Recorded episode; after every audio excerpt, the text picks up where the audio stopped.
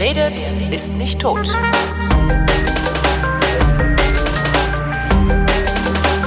Willkommen zur Fotografie, einer Sendung, in der Chris Marquardt, der so viel mehr von Fotografie versteht als ich, mir ein wenig über Fotografie beibringt. Hallo Chris. Ja, hallo. Ich weiß nicht, ob ich dir heute noch was beibringen kann. Weiß ich auch nicht. Also es ist ja so, dass ich vieles von dem, was du mir, was, was so in der Theorie du mir erklärst, ähm, ich dann erst in der Praxis erstmal ausprobieren muss, bis ich es überhaupt begriffen habe. Ich erinnere an das Histogramm, dafür habe ich ein Jahr gebraucht. Äh, und, Und jetzt äh, kannst du nicht mehr ohne. Jetzt m, doch schon, aber ähm, ich verstehe jetzt, was es mir sagt, wenn es mir was sagt. Und, und zwar auch intuitiv. Ne? Also so, ah nee, da muss ich hier ein bisschen, bisschen heller, ein bisschen dunkler und so. Ähm, das Problem, ist was ich nur im Moment habe, ist so meine Winterdepression, die mich wirklich in die Wohnung nagelt. Echt scheiße. Gleichsam. Ja, ja, das, das habe ich aber schon, solange ich denken kann, habe ich das. Also ich muss mich zwingen, rauszugehen und bin dann aber auch in einer Stimmung, dass ich nicht kreativ sein kann. Also ich habe dann, ich habe dann zwar äh, wenigstens meine Parat immer dabei, ne? die die kleine Aqua, äh, aber da kommt nichts bei rum.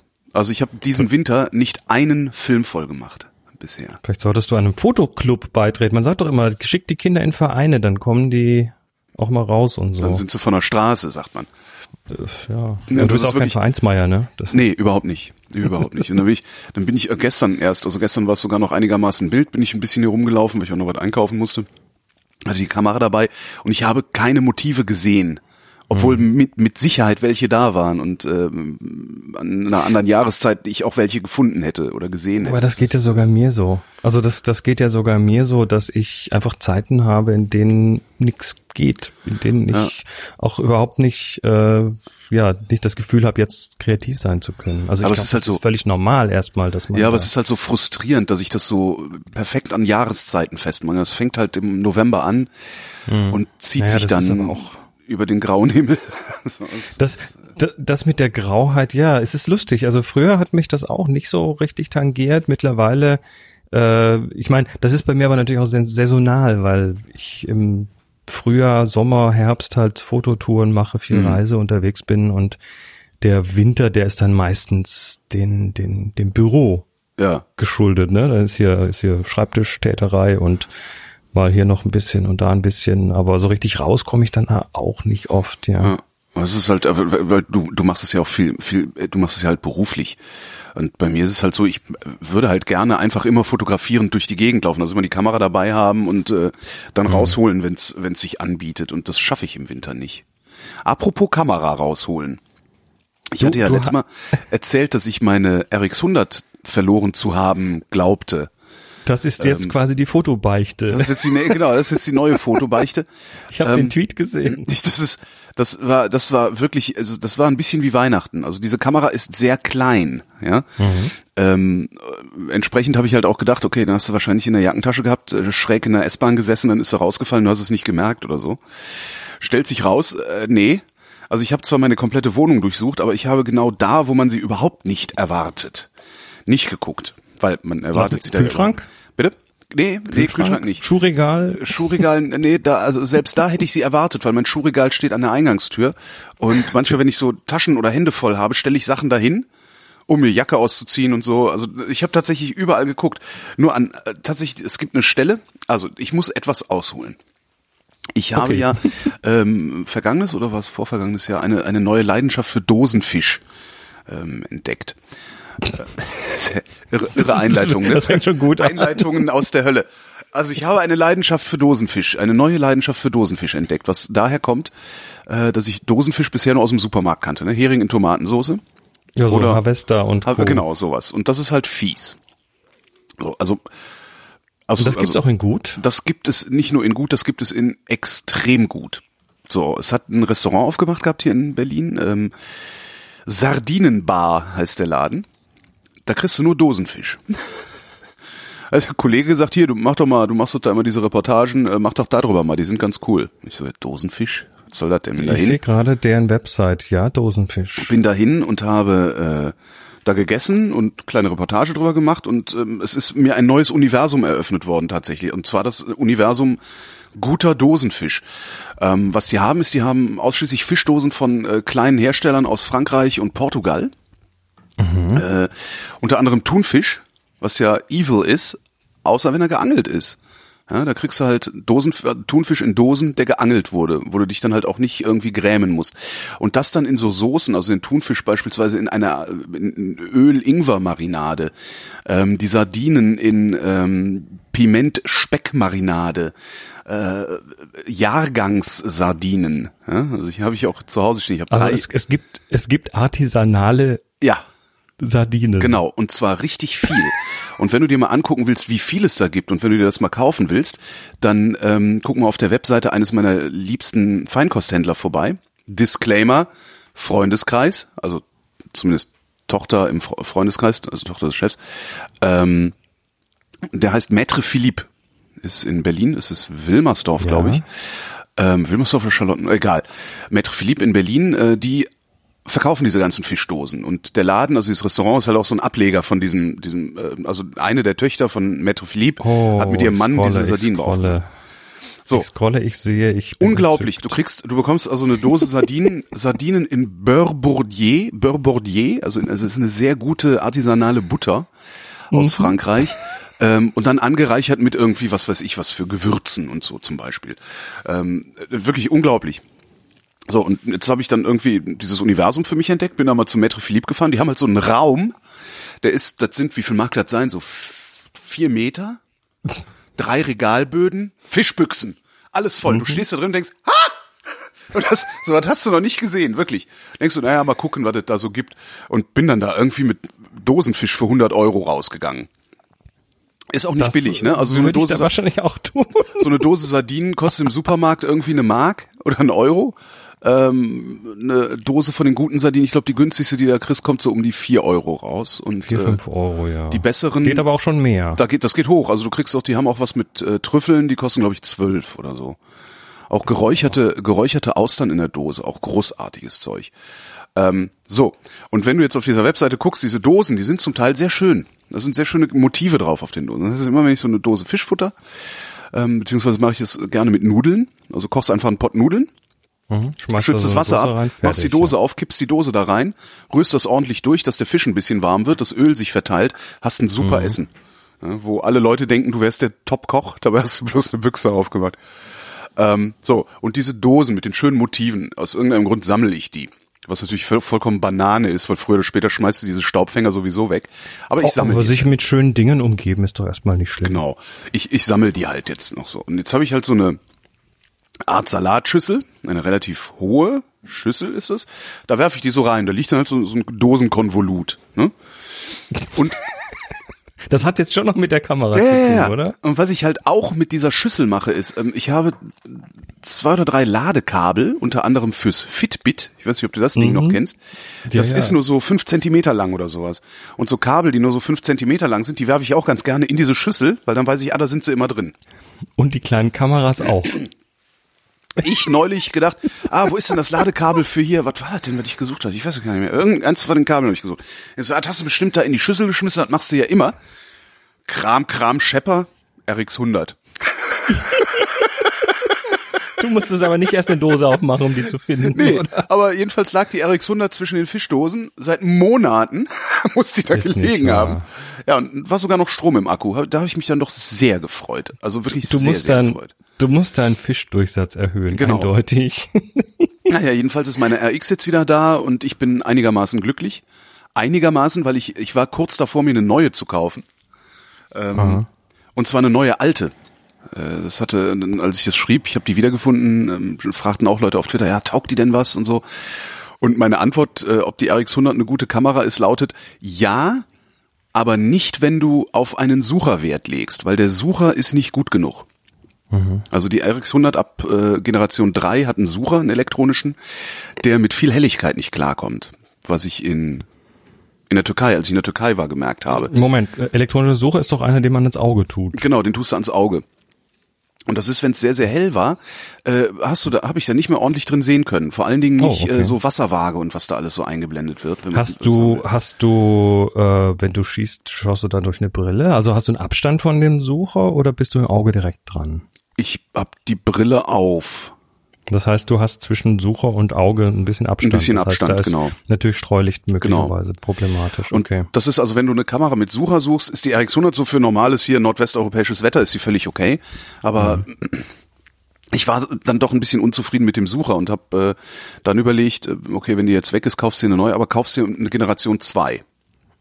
Da ist noch kein Sucher drin, die ist günstiger. Man kann sich sogar die RX100 erster Generation kaufen, das ist auch immer noch eine gute Kamera. Ähm, Die gibt's ja mittlerweile in fünf oder so. ja, ja, genau. Gibt mittlerweile eine Version 5, meine ich, wär's. Er hat dann noch ein bisschen bessere Linsen, Sensor nochmal neu und bla, Ja, WLAN, you name it. Aber, jeweils dann irgendwie noch mal mindestens 100 teurer, ja. das und vor allen Dingen jeweils anderthalb Millimeter dicker. weil da immer noch ein bisschen mehr Scheiß reinkommt. Ja, und äh, irgendwann, und das ist meine schon, also die, die, die Generation 3 ist gefühlt drei, vier, fünf Millimeter dicker als die Generation 1, die ich auch mal hatte, die ich damals verkauft hatte, aus anderen Gründen noch.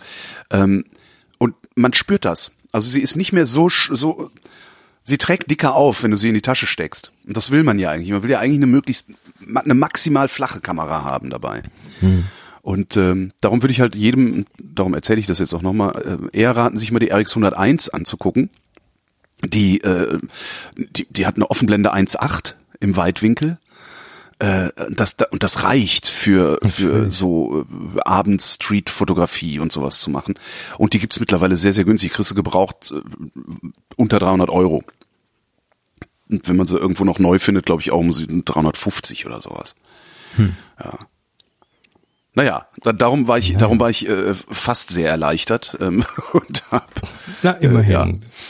Ist doch schön. Ja. Das, das klang auch, Lasse, das letztes Mal erzählt hast, ein bisschen, das ein bisschen traurig. Ja, das ist sehr frustrierend. Ne? Also das ist, Ja, klar. äh, weil, weil das war halt das Gerät, das ich immer in, im, im Rucksack oder in der Jackentasche oder sonst wo dabei habe, in digital.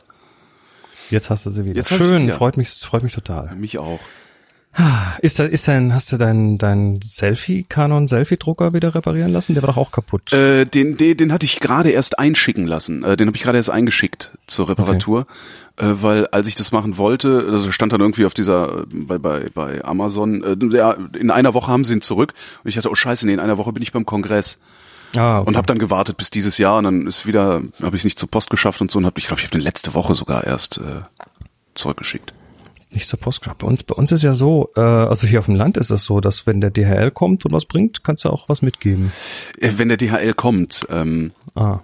also ich nee, ich bestelle, also ich habe hier so ein äh, Ach so, du hast ja Packstation, oder? Ja, beziehungsweise mittlerweile sogar ähm, habe ich festgestellt, dass mein Späti, der tatsächlich nur drei Minuten zu Fuß entfernt ist, auch so ein DHL-Paketshop ist, Ah, was noch bessere Packstation ist. Weil da bin ich halt, ich war über Weihnachten fast 14 Tage nicht hier. Bin hingegangen, Mhm. Habe gesagt, hier mal, ich krieg mit Sicherheit, ich krieg mit Sicherheit ein paar Pakete. Äh, ich bin aber jetzt zwei Wochen weg und er sagt nur, ja, ja, halt dich fest, kein Problem.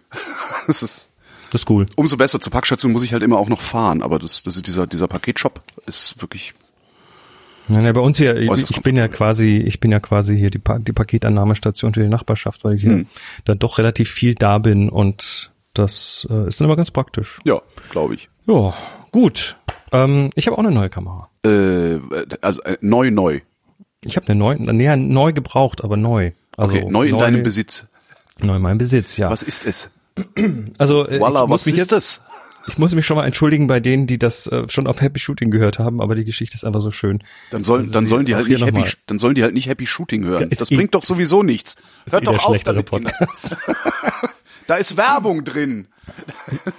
Moment, Moment. Ähm? Herr Klein, da ist Werbung drin. Ja. Wie war das jetzt in der Wochendämmerung? Du, damit habe ich nichts zu tun. Ne? Ja, stimmt, das hast du, Das, das ist nicht hast meine du. Sendung, ich bin da nur Angestellter. Ist gut. Ähm, außerdem ist da Werbung davor. Ach so, okay. Und ich glaube, das ist auch erstmal, die testen auch erstmal nur. Also ich, ähm, ich habe jetzt nicht gefragt, aber ich glaube, die haben erstmal nur zwei, zwei Spots gebucht sozusagen, also zweimal Ach Werbung. so, okay. Und wollen wahrscheinlich gucken, ob das irgendwie eine Conversion Rate erreicht, die ihnen angemessen ist. Ja, so wie du da rumgrummelst, wird das nix. Ich meine, ich finde ich find das Konzept gut. Die Kader erzählt und du kommst nebenher und sagst dann Brummel, Brummel, Brummel. Ja, wenn der, wenn der Username Holgi schon weg ist, was soll denn das? Dann ist es doch ein völlig wertloser Dienst. Ja, total. Gut, zu meiner Jo. Kamera. Ich, äh, ich bin ja, ich bin ja Streamer. Wie?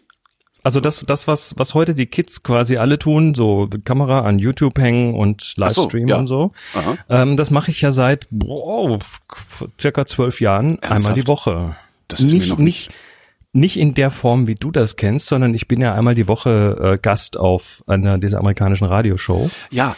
die auch einen parallelen Videostream haben. Ah. Und äh, der Host, der Mr. Laporte, sitzt da quasi in seinem Studio, hat diesen Livestream laufen und ich werde dann per Livestream dazugeschaltet. Oh. Und, und zwar auf einen Fernseher, der neben ihm ist und da gucken dann auch mal irgendwie tausend oder mehr Leute zu. Hören tun's deutlich mehr, aber immerhin, da gucken also schon eine ganze Menge da gleichzeitig. gleichzeitig Womit streamst rein. du dahin?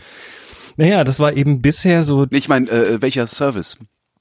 ähm, das haben wir einmal mit äh, mit Skype natürlich gemacht, weil es einfach nichts kostet und Aber einigermaßen ist das, ich wollte gerade funktioniert. fragen, ist das gut genug?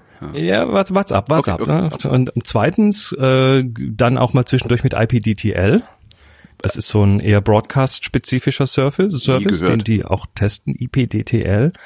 Ähm, die ja machen das alles ein bisschen besser konfigurierbar und so weiter, bessere Qualität und so weiter. Aber ne, das ist okay. Also ähm, und den Stream haben wir bisher eben gemacht mit einer Webcam. Und ich habe mir auch über die Jahre immer wieder noch ein bisschen besseres Licht hier zugelegt. Also mittlerweile ist das hier mit, mit mehreren LED-Flächen und, und, und ähm, ähm, Catch, äh, ein, eine spezielle LED-Lampe vorne für Catchlights und eine hinten für, für äh, Hairlights Ja, und so eine weiter. Kante von. Also so ein, genau, so ein studioartiges Setup habe ja, ich hier. schön. Und ähm, das Einzige, wo das bisher immer ein bisschen dran gekrankt ist, war eben die Kamera. Und zwar ist das bisher gewesen eine Logitech C910. Das ist halt so eine Standard, äh, ganz ordentliche Webcam.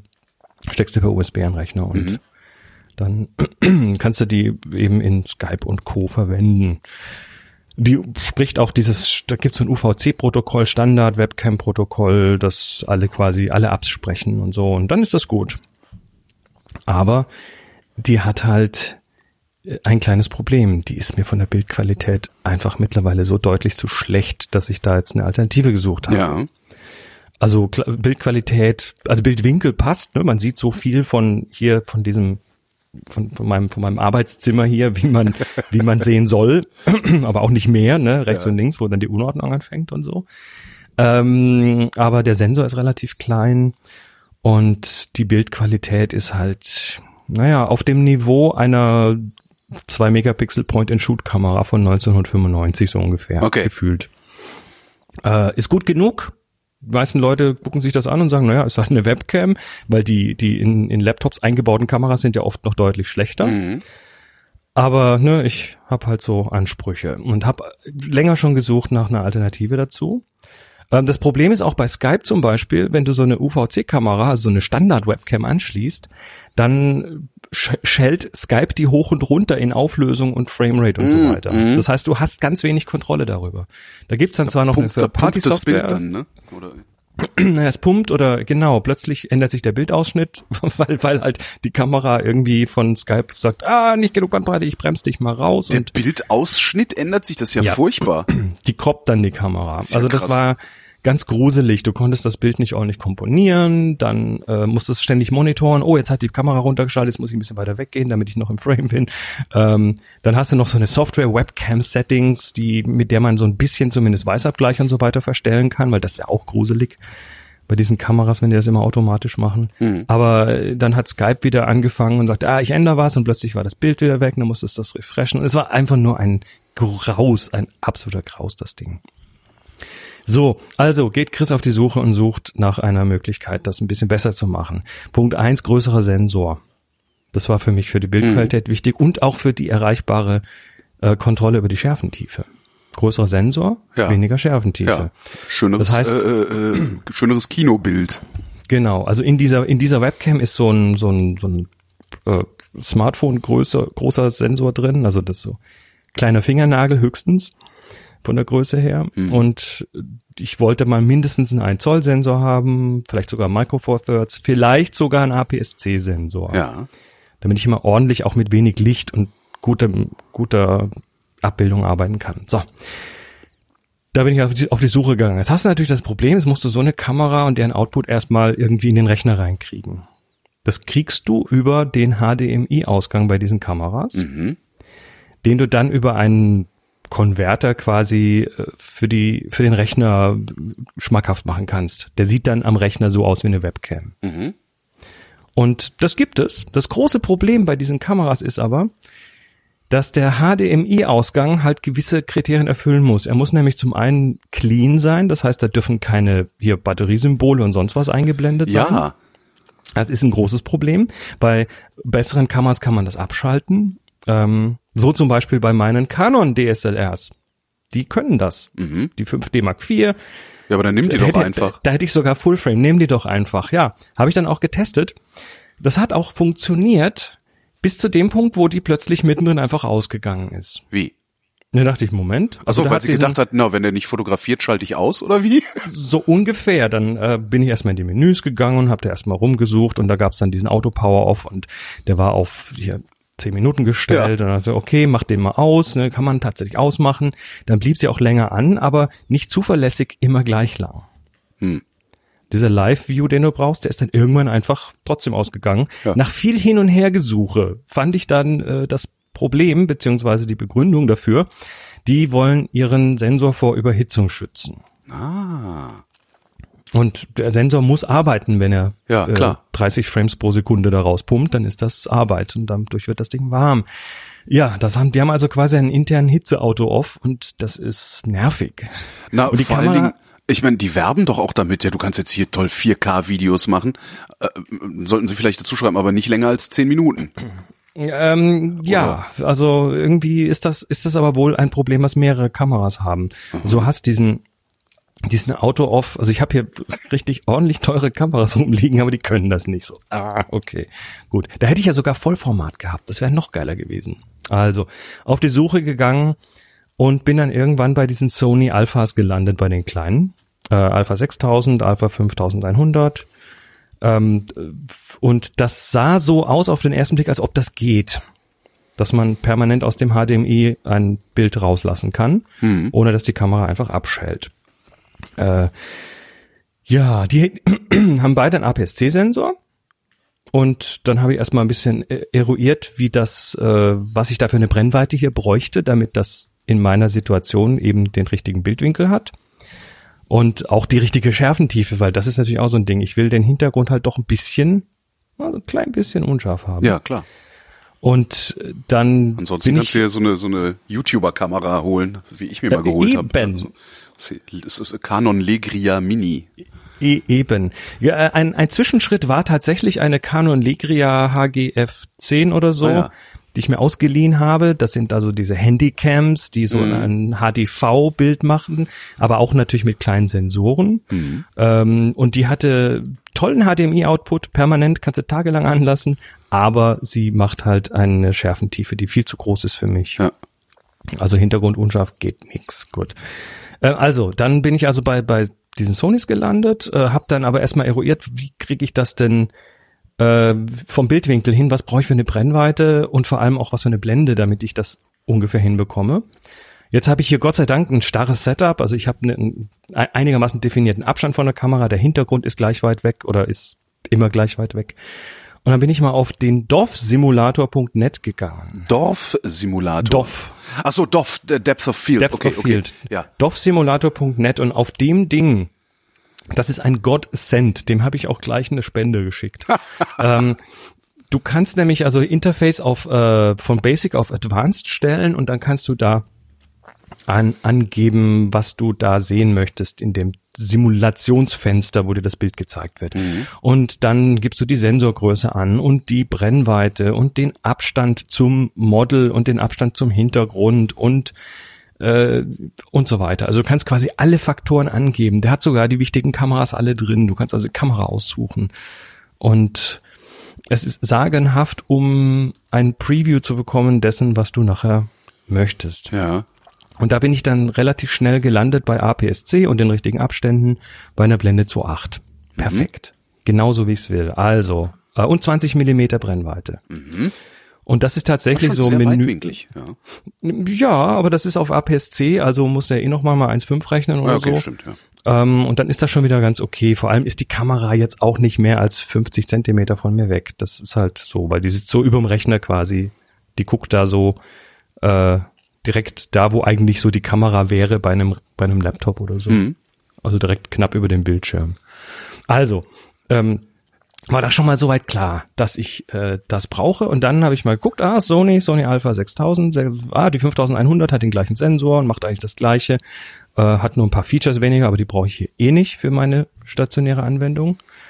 Und es gibt ein Sigma-Objektiv, 20 Millimeter 2.8 und sowohl die Sony Alpha 5100 als auch das Sigma äh, Objektiv gibt es gebraucht. Jo. Und äh, dann habe ich tatsächlich eine Alpha 5100 geschossen für 250 Euro. Och, Och, genau. Und äh, das Sigma-Objektiv dazu für 150 Euro. Also 400 Euro habe ich insgesamt ausgegeben. Mhm. Äh, ein Konverter für den äh, für die HDMI-Umwandlung habe ich hier noch rumliegen. Der hätte aber sonst auch noch mal ein Huni gekostet. Und dann war das erstmal soweit okay. Also Kamera kam, Objektiv kommt, ich baue das alles zusammen und sch schau, schau mir das Bild an und fall einfach hinten über. weil's. Erstens mal, weil es geil ist. Okay. Zweitens mal, weil es scheiße ist. Oh. Also Punkt eins, Schärfentiefe perfekt. Hintergrund genau die richtige Unschärfe. Äh, mit dem Licht hier zusammen, das funktioniert. Weißabgleich von Hand einstellbar. Sogar, sogar äh, mit, mit Magenta Grünshift und so weiter. Also wirklich perfekt. Super, klasse, gefällt. Ähm, aber zwei Dinge. Das Objektiv ist beim Autofokus, äh, pumpt das. Oh, nee. Das heißt, es, es das- pumpt und zwar und zwar nur ganz leicht. Es ist nur so. tick, tick, tick. Es zittert so ein bisschen. Aber macht's das, warum macht's das denn? Macht's das, weil du es auf Continuous Focusing äh, gestellt hast oder? Ich habe das, ich habe das natürlich auf Face Tracking gestellt. Hier, guck, mach mal Ja. immer schön mein Gesicht scharf, egal wo ich mich hinbewege. Ähm, das funktioniert aber in dieser Kombination einfach schlecht. Also das Sigma ist da einfach Kacke. Und zwar nicht alle wohl. Äh, Ich habe auch gelesen, dass es durchaus einzelne Exemplare davon gibt, die das nicht machen. Ah, scheiße, echt. Ja, dann habe ich also den, äh, da, da, dann bin ich aber irgendwann an den Punkt gekommen und sage, okay, dann wird das halt auf manuellen Fokus betrieben. Ich Mhm. bin eh fast immer gleich weit von dem Ding weg und äh, das bisschen kann man noch nachregeln. Wie dick ist denn, wie dick ist denn die Schärfenwurst, die du da noch hast? Also bei meinen Augen, da soll es scharf sein, so ein paar Zentimeter. Okay, du Also schon durchaus- diszipliniert sein. Also, Naja, aber ich sitze vor dem Mikrofon und damit habe ich so einen relativ Okay, gut ja. definierten Abstand. Äh, da bewege ich mich tatsächlich nicht mehr als Ja. irgendwie. Also man, man hört, wenn ich jetzt fünf Zentimeter zurückgehe, wird's leiser. Wenn ich fünf Zentimeter rangehe, wird's also du Ja. hörst den Unterschied. Und den höre ich auf dem Kopfhörer auch. Also ich habe quasi ein selbstregulierendes System über die Ohren. also Autofo akustischer Autofokus. Mhm. Das ist schon mal, das funktioniert gut. Also das Pumpen, kein Problem mehr. Das andere Problem aber war, dass das Bild, äh, ja, dass das also auf meinem Gesicht aussieht, wie wenn da jemand so eine Plastikfolie drüber gezogen hätte oder Wachs drüber gegossen hätte. Da ist ein Face oder ein Skin Smoothing aktiv. Das ist ja schrecklich. Absolut schrecklich. Vor allem ist das nicht permanent, sondern du bewegst dich und dann kann die Kamera irgendwie mal kurz Genau, nicht und dann- erkennen, dass das dein Gesicht ist, Dann wird die Nase, bleibt. dann wird die Nase matschig, dann wird mal die Wange matschig. oh Gott. Gut, dann suche ich also nach Skin Smoothing in den Menüs und ich finde es nee, ich finde es irgendwann tatsächlich und schalte es aus und ähm, es smootht halt weiter noch. Und dann bin ich natürlich, also ich war dann so kurz vorm Aufgeben, aber da hab Gott sei Dank weitergemacht. Bin dann also diverse Foren abgegangen, habe YouTube abgesucht und bin irgendwann dann auch, irgendwann auf den äh, an den Punkt gelangt, dass ich, also ich habe tatsächlich ein Video gefunden, wo einer das so ungefähr zehn Minuten tief im Video erklärt, dass das äh, Skin Smoothing tatsächlich weg ist, wenn man es ausschält, aber nur beim bei der Aufnahme auf die interne, also auf eine Memory-Karte. Äh, Was Speicherkarte rein, drückst Rekord und dann nimmt er da ohne Skin Smoothing auf. Ja, aber aber über den ja HDMI-Ausgang streamen. wird weiter gesmooth. Das ist ein Bug. Dieser ja Bug furchtbar. wird aber auch nicht mehr gefixt. Du weil es kannst eine alte aber, Kamera ist. Oh, die ist auch schon ein paar Jährchen alt. Mhm. Jetzt kannst du aber das Skin Smoothing disablen, indem du einfach aufnimmst, während du streamst.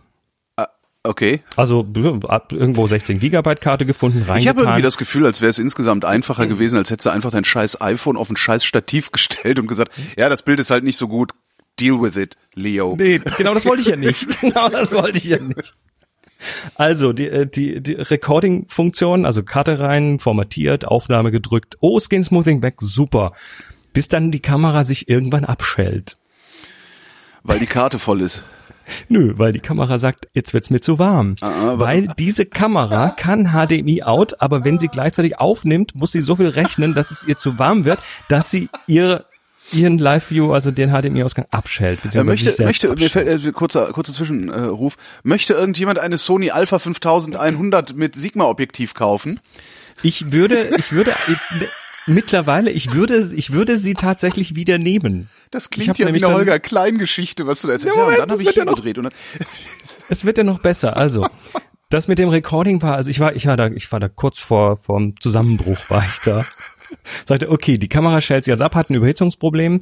Das ist übrigens, die wäre an sich wäre das eine perfekte Vlogger-Kamera, weil die hat auch ein. Display für Videologs Ja, schon klar. so. Du kannst nämlich das Display hinten 180 Grad nach oben flippen. Also du siehst dich selber. Du kannst dich kontrollieren auf dem Bildschirm, der direkt neben dem Objektiv sitzt. Mhm. Und das ist total hilfreich, wenn man sich selber streamen möchte. Weil dann kann man tatsächlich auf den Bildschirm schauen und es sieht nicht aus, als ob man als dran äh, wäre man so ein bisschen debil. Ja. Man guckt, man guckt halt quasi fast genau ins Objektiv. Ja. Das ist Mhm. gut. Also, aber im Vloggen ist halt, wenn die, wenn die sich quasi ohne, ohne Vorankündigung einfach abschält, mal nach 10 Minuten, mal nach 5 Minuten, mal nach 20 Minuten, kannst Ja. es vergessen. Ja. Und ich amüsiere mich gerade ein bisschen. Ja. Ich war also kurz davor, das ganze Ding irgendwo in die Schrottpresse zu werfen und sagen das oder oder wieder auf eBay zu stellen. Vielleicht will es ja doch noch jemand haben.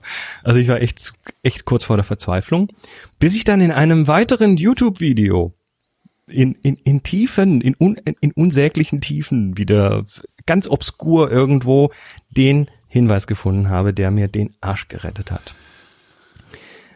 Oh, Ja. Ich, ich höre, ich, ich atme nur so, so scharf ein, weil ich so gespannt, also meiner Du Spannung musst, aus. du musst ein Workaround, du musst, also es gibt einen Workaround und zwar hat diese Kamera ein Feature, das heißt Clear Zoom oder so ähnlich. Mhm. Ähm, das ist ein Digital-Zoom, Mhm. Der äh, erstmal Digital-Zoom bäb pfui weg. Ja, genau. Das ist das, was man als erstes ausschaltet eigentlich. Ja. Aber dieser Clear Zoom, im Gegensatz zum anderen Digital Zoom, den man auch einschalten kann, der verrechnet nicht jetzt irgendwelche Pixel miteinander, sondern der kroppt einfach ein bisschen in den Sensor. Du kannst ja zoomen, indem du einfach weniger vom Sensor Ja. zeigst. Und damit bleiben die Pixel immer noch scharf und klar und alles. Ja. Du siehst halt ein klein bisschen weniger. Wenn der aktiv ist und wenn du dann einen, ein Mühe reinzoomst, digital, nur ein kleines bisschen, dann schält er das Skin Smoothing auf dem HDMI-Port aus. Das, das ist doch. Äh, wer kommt auf sowas? Also, ne, ich, ich zoome mal ein Mühe rein, vielleicht verändert sich dann was. Was für Menschen haben so viel, so viel Gefühl dafür, wie so ein Ding funktioniert? Das ist, das ist echt ich faszinierend. bin, ich bin auf jeden Fall jetzt, ähm, jetzt bin ich happy, weil jetzt ist es völlig klar, das Ding tut und du musst halt noch ein ganz einmal kurz an dem Zoom-Hebelchen so dick reißen und dann äh, hast, dann verlierst du links und rechts ein ganz bisschen Bildausschnitt, Meine aber das Fresse. ist äh, völlig okay, weil das Objektiv ist nämlich auch kein 20er, sondern das ist ein 19 Millimeter Objektiv. Das heißt, ich Naja, habe du jetzt wolltest ja 20 sowieso ein Millimeter. genau. Jetzt, jetzt war noch der, der, das letzte, äh, das letzte bisschen, was ich noch erklären musste, war die Stromversorgung. Mhm. Weil du hast ja bei so einer Kamera äh, normalerweise hast du eine Batterie und wenn ich jetzt einfach diesen HDMI-Out live laufen lasse, also ohne dabei aufzunehmen, dann hält der auch ungefähr eine anderthalb Stunden oder so. Das ist okay, aber man will es halt dann doch irgendwie an die Steckdose anschließen können, dass man da nicht noch ständig Batterien laden muss. Ja. Weil, weil die im dümmsten Fall halt. Das macht äh, HDMI Weil die im gar nicht. Ich dümmsten Moment. gedacht, dass das so ein Ding ist, wo auch Strom durchfließt. nee, nee, nee. HDMI ist erstmal nur ein Audio, beziehungsweise Video- und Audiotransport. Mhm. Äh, ja. Ähm, da war ich dann am Anfang erstmal sehr erfreut, weil diese Kamera, die wird, ich vermute aus Ersparnisgründen, hat die ein Ladegerät eingebaut. Das heißt, du kannst den Akku direkt in der Kamera laden über ein USB-Kabel. Mhm. Das ist so für den Einzelkämpfer gut, das Ja. ist auch für Sony gut, weil da müssen sie kein Ladegerät mitliefern. Es gibt Ladegeräte, externe, wenn du mehrere Batterien laden möchtest, aber im Normalfall lädst du den in der Kamera. Und ich dann so, hey, USB, kann man sich auch die Kamera mit betreiben? Natürlich nicht. Geht natürlich überhaupt nicht. Also musste ich dann noch die Kamera, die, die Stromversorgung für die Kamera äh, hinbekommen. Natürlich hat diese Kamera Also kannst es nicht einfach irgendwie aufmachen und an plus minus irgendwie ein Netzteil dranhängen, weil die hat natürlich auch noch so, ein, so eine Logik drin, also eine Datenleitung, dass die dann irgendeinen Chip in ihre Kamera abfragt, in ihre Batterie abfragt, so bist du echt und so weiter. Ähm, hab dann aber eine Lösung gefunden und zwar gibt es sogenannte Akkukoppler oder Batteriekoppler oder Dummy-Akkus heißen die auch. Das ist im Prinzip ein Ding, was geformt ist wie ein Akku, was die Kontakte hat wie ein Akku, aber dann eben ein Kabel zu einem Netzteil hat. Ja, wie früher diese, diese Kassetten, die man ins Autoradio geschoben Sowas, hat, um seinen genau. Walkman dran anzuschließen. In den Discman, Genau. versagen, ja. Und in diesen, in diesen Dummy-Akkus ist dann auch noch so eine kleine Platine drin. Das heißt, die, die sorgt dann dafür, dass, äh, dass, die, dass der Kamera vorgegaukelt wird, das wäre jetzt ein echter Akku und Ja. ähm, soweit ganz gut. Und damit ich hier nicht irgendwie nochmal so eine, so eine, so, so, so einen schwarzen Klotz an die Wand hängen muss oder in die Steckdosenleiste, äh, dachte ich, na super, das bestellst du dir und das ist relativ günstig mit so einem USB-Anschluss. Also USB 5 Volt Ausgang, dann ist so ein kleiner, so ein kleiner DC-Wandler, also so ein, so ein, so ein Gleichstromwandler drin, der das Ganze auf 8,5 Volt hoch äh, schiebt, den dann die Kamera braucht und alles gut. Machst du eigentlich so Zeiterfassung, wenn du sowas bastelst? Weil das Nein, klingt mach- gerade nach ungefähr drei Tagen. War es auch ungefähr. naja, jedenfalls äh, war das dann, kam das dann irgendwo so, das äh, so klassische China-Ware und eingesteckt, tat für ungefähr eine halbe Minute und dann tat es nicht mehr. Und dann, äh, ich, ich bin jetzt, ich bin ja ein bisschen bastelaffin, also ich habe dann hier äh, Netz, ähm, ähm, Voltmeter rausgeholt und äh, habe so ein kleines Netzteil und habe das dann alles mal durchgemessen und geguckt und da war also dann irgendwie dieses Transformerchen dazwischen war irgendwie halt zu schwach auf der Brust und hat das nicht richtig gekonnt. Da habe ich mir da noch mal eins bestellt, habe ein neues reingelötet. Also äh, ich bin jetzt aber an einem Punkt, wo ich diese Kamera anschalten kann, sie tut und ich kann 1080, also 1080 Full HD streamen, wenn ich will. Und es sieht auch noch gut aus. Das ist der Hammer. Und jetzt, jetzt gebe ich das in Skype. Achso, ich dachte, jetzt geht's noch weiter. Nein, es geht nicht weiter. Jetzt gebe ich das in Skype. Also Skype sieht das als Quelle und bekommt eben ein zuverlässiges äh, HD-Signal und die Gegenstelle, also dann in in USA, äh, die kriegen dann auch genau dieses Signal. Und Hat er sich natürlich bedankt? unterwegs komprimiert und so.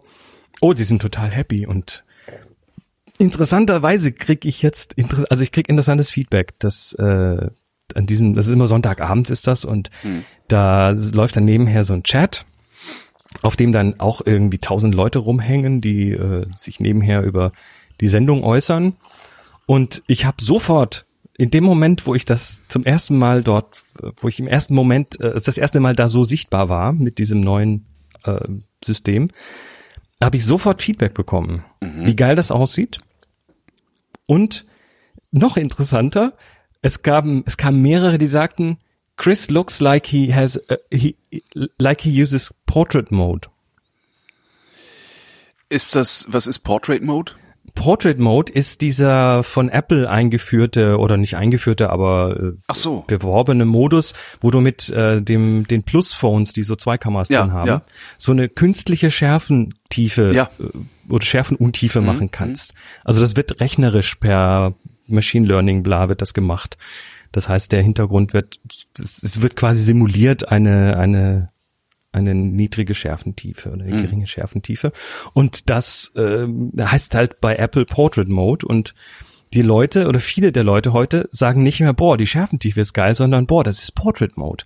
Das hat sich also, Interessant. Das, dieser Marketingbegriff hat sich quasi bei den Leuten, ist bei vielen Leuten mittlerweile synonym für geringe Schärfentiefe. was, was macht das denn dann eigentlich aus Fotos, die wir ähm, mit optischer Schärfentiefe machen? Also Schärfentiefe übers, übers äh, Objektiv. Also wird das irgendwann dann aussterben? Oder Davon nicht mehr, nicht mehr, sagen wir mal anders, einen anderen Stellenwert haben. Ein, also es wird keine, keinen künstlerischen Wert mehr haben, weil die KI das ja sowieso kann. Ich vermute, dass das äh, sich, dass sich da natürlich dann die Wahrnehmung ändern wird bei den Leuten. Das ist ja immer so ein bisschen Zeitgeschmack und äh, je mehr Leute das einfach so haben und das gut genug aussieht, desto normaler wird das und dann wird gerät das gerät die wahre Kunst und die, das wahre Handwerk dahinter irgendwann mal in Vergessenheit. Geht das ganze Ja, Distinktionsmerkmal in den Arsch, ne? Kannst du davon ausgehen, dass das kommt. Naja, wir, wir leben in einer Zeit, wo Foto, also so viel wie heute wurde noch nie fotografiert und Jo. äh, die, die Menschen, also Fotografie steigt halt wieder zu einer neuen Art von Kunstform auf. Ja. Ich hoffe bloß, Mitteln. dass von diesen vielen Fotos, die heute gemacht werden, in 100 Jahren auch immer noch welche da sind oder meinetwegen auch in 50. Weil ich finde es ja so schön, auf alte Fotos zu gucken und die alte Welt äh, im Hintergrund zu sehen. Also mich interessiert ja nicht, also Oma Erna, die dann im Vordergrund steht vor ihrem Haus, die interessiert mich ja gar nicht so sehr. Was mich viel stärker interessiert ist, äh, was sind da eigentlich für Autos in der Straße geparkt? Was sind vielleicht für Plakate an den, äh, an den Litfaßsäulen und sowas? Das finde ich halt so schön. Ich hoffe mal, dass es in der digitalen Welt, dass, dass es irgendwann Google schafft, das auch in die nächsten Technologien hinüber zu retten. Ne, Ich habe das dir gerade einen Link geschickt zu dem zu einem Testvideo, dass du das mal sehen kannst, wie das aussieht. Darfst auch gern verlinken. Das ist verrückt, jetzt redest du doppelt mit mir. Ich mach da vielleicht mal den Ton Mach mal aus. den Ton aus vom Video. Ja, sieht hübsch aus. Ist fast ein bisschen weitwinklig, ne? Äh, ist aber okay, weil Ja? das das passt dann für diese, ne, das ist das ist Full HD. Da willst du gar nicht viel größer deinen Kopf drin haben. Ah, ja, Guck doch mal die. Größe meines Kopfes im Vergleich zum Rest an. Mhm. Das ist schon okay so. Also sehr schön, wie der Finger im Vordergrund auch unscharf wird. Und das ist sehr schön, ja. Sehr schön. Jetzt musst du nur was mit den Kopfhörern machen. ja, weil, weißt du, das, ich finde das so, wenn man dann so, so Streaming-Konferenzen sich anguckt, also so, so Video, also so äh, Vodcasts, ähm, dann, äh, ich denke mal, ey, Leute, merkt ihr eigentlich nicht, wie scheiße das aussieht mit den Kopfhörern Ja, ja. auf? Wenn ihr schon Fernsehen macht, dann macht's halt so, dass es gut aussieht. Das ist der nächste, das, Das heißt, ist du der willst nächste so ein bisschen Schritt willst äh, mit In-Ears, ja. Genau, ja. so ein kleines In-Ear-Monitoring und äh, ja. Ja, die Baustelle ist ewig. Ne? Es geht weiter. Ja. Nun ja, ähm, sollen wir ein, ein, zwei, drei kleine Kuriosa? Ja, ich hätte, ich hätte noch eine Frage, die, ähm, weil ich, Oh ja, ich, mach, ich mach. bin auf der Suche nach einem kleinen Stativ. Also ein großes habe ich. Ähm, ich hätte aber gerne noch äh, ja ein, ein, ein möglichst kleinpackendes oder kleinfaltendes, sich zusammenschiebendes Stativ, äh, das dann trotzdem auf irgendwie sowas wie keine Ahnung, zwei Meter ausfährt, was natürlich nicht geht, aber auf, auf eine vernünftige Höhe ausfährt. Also jetzt nicht so ein Ding, was von 20 auf 50 Zentimeter geht, sondern lieber eins, was von, keine Ahnung, 20 au- Zentimeter auf 1,30 oder so geht. Gibt's da was zu empfehlen? Also Reisestative, ich habe eins von Three-Legged Things. Ähm, äh, Disclaimer, das äh, habe ich von unserem Sponsor gestellt bekommen. Wie? Also wir haben bei- hier einen Sponsor, wir haben doch gar keinen Sponsor. Bei Happy Shooting. Ah, bei ja, Happy gut. Shooting. Ähm, da gibt's tatsächlich ein paar, die ich aber auch tatsächlich gerne mitnehme, weil sie klein falten. Allerdings ziehe ich die dann auch in der Regel nicht sehr weit aus, weil ein ein dünnbeiniges Stativ, das, Ja, klar. das du quasi dann auf zwei Meter ausziehst, das funktioniert halt nicht mehr als Stativ. Das ist dann eher so, das schwingt im Wind. Und das ist äh, mit einer entsprechend ordentlichen Kamera drauf fast nicht mehr zu gebrauchen. Wie, wie hieß das, Das Gerät? heißt- Äh, wie, wie hieß? Also d- drei-legged thing, also die Drei. Zahl drei, Legged. dann das Wort legged und dann das Wort thing. Dreilegged Thing. Ähm, Finde ich ganz okay. Da Au! zum Beispiel Die, äh, ui, 200 Euro, dra- 550 Euro, Himmel. Ja, das ist äh, das ist dann Da habe ich jetzt mir nicht so Gedanken drüber gemacht. Price dass das, Point. Alter, nee, dann mache ich das lieber weiter mit meinem kleinen Gorilla. Aber wofür brauchst du das denn konkret? Äh, zum in Urlaub ein Stativ mitnehmen, wenn ich nur mit Handgepäck reise beispielsweise. Mhm. Also, dass ich einfach was sehr Kleines habe, was ich in den Koffer packen kann und auch mal sagen kann, so, ich mache jetzt hier mal, ich stelle jetzt mal die Kamera aufs Stativ und äh, äh, schieße in Wobei deren- Sterne deren- oder was der Geier. Deren Modell Punks, Punks? das kostet 200 PUNKS Punks, Dreilegged Thing Punks. ah, da. kriegst du für 200 inklusive Stativ, Kopf und Platte. Das, äh, du kannst, du kannst bei Stativen ja beliebig komplex werden. Du kannst dir, die meisten Stative kannst du dir äh, zusammenstellen. Das heißt, du hast das, den Unterbau, dann hast du den Stativkopf, da kannst du dann eben von verschiedenen Herstellern über drei Achtel Zoll Schraube quasi beliebige Köpfe drauf machen und dann kannst du auf diesen Köpfen nochmal beliebige Plattensysteme drauf machen. Also das Ding, was die Kamera mit dem Stativ verbindet. Das ist so eine, das ist so eine Sache, da kannst du dich unglaublich tief rein nerden.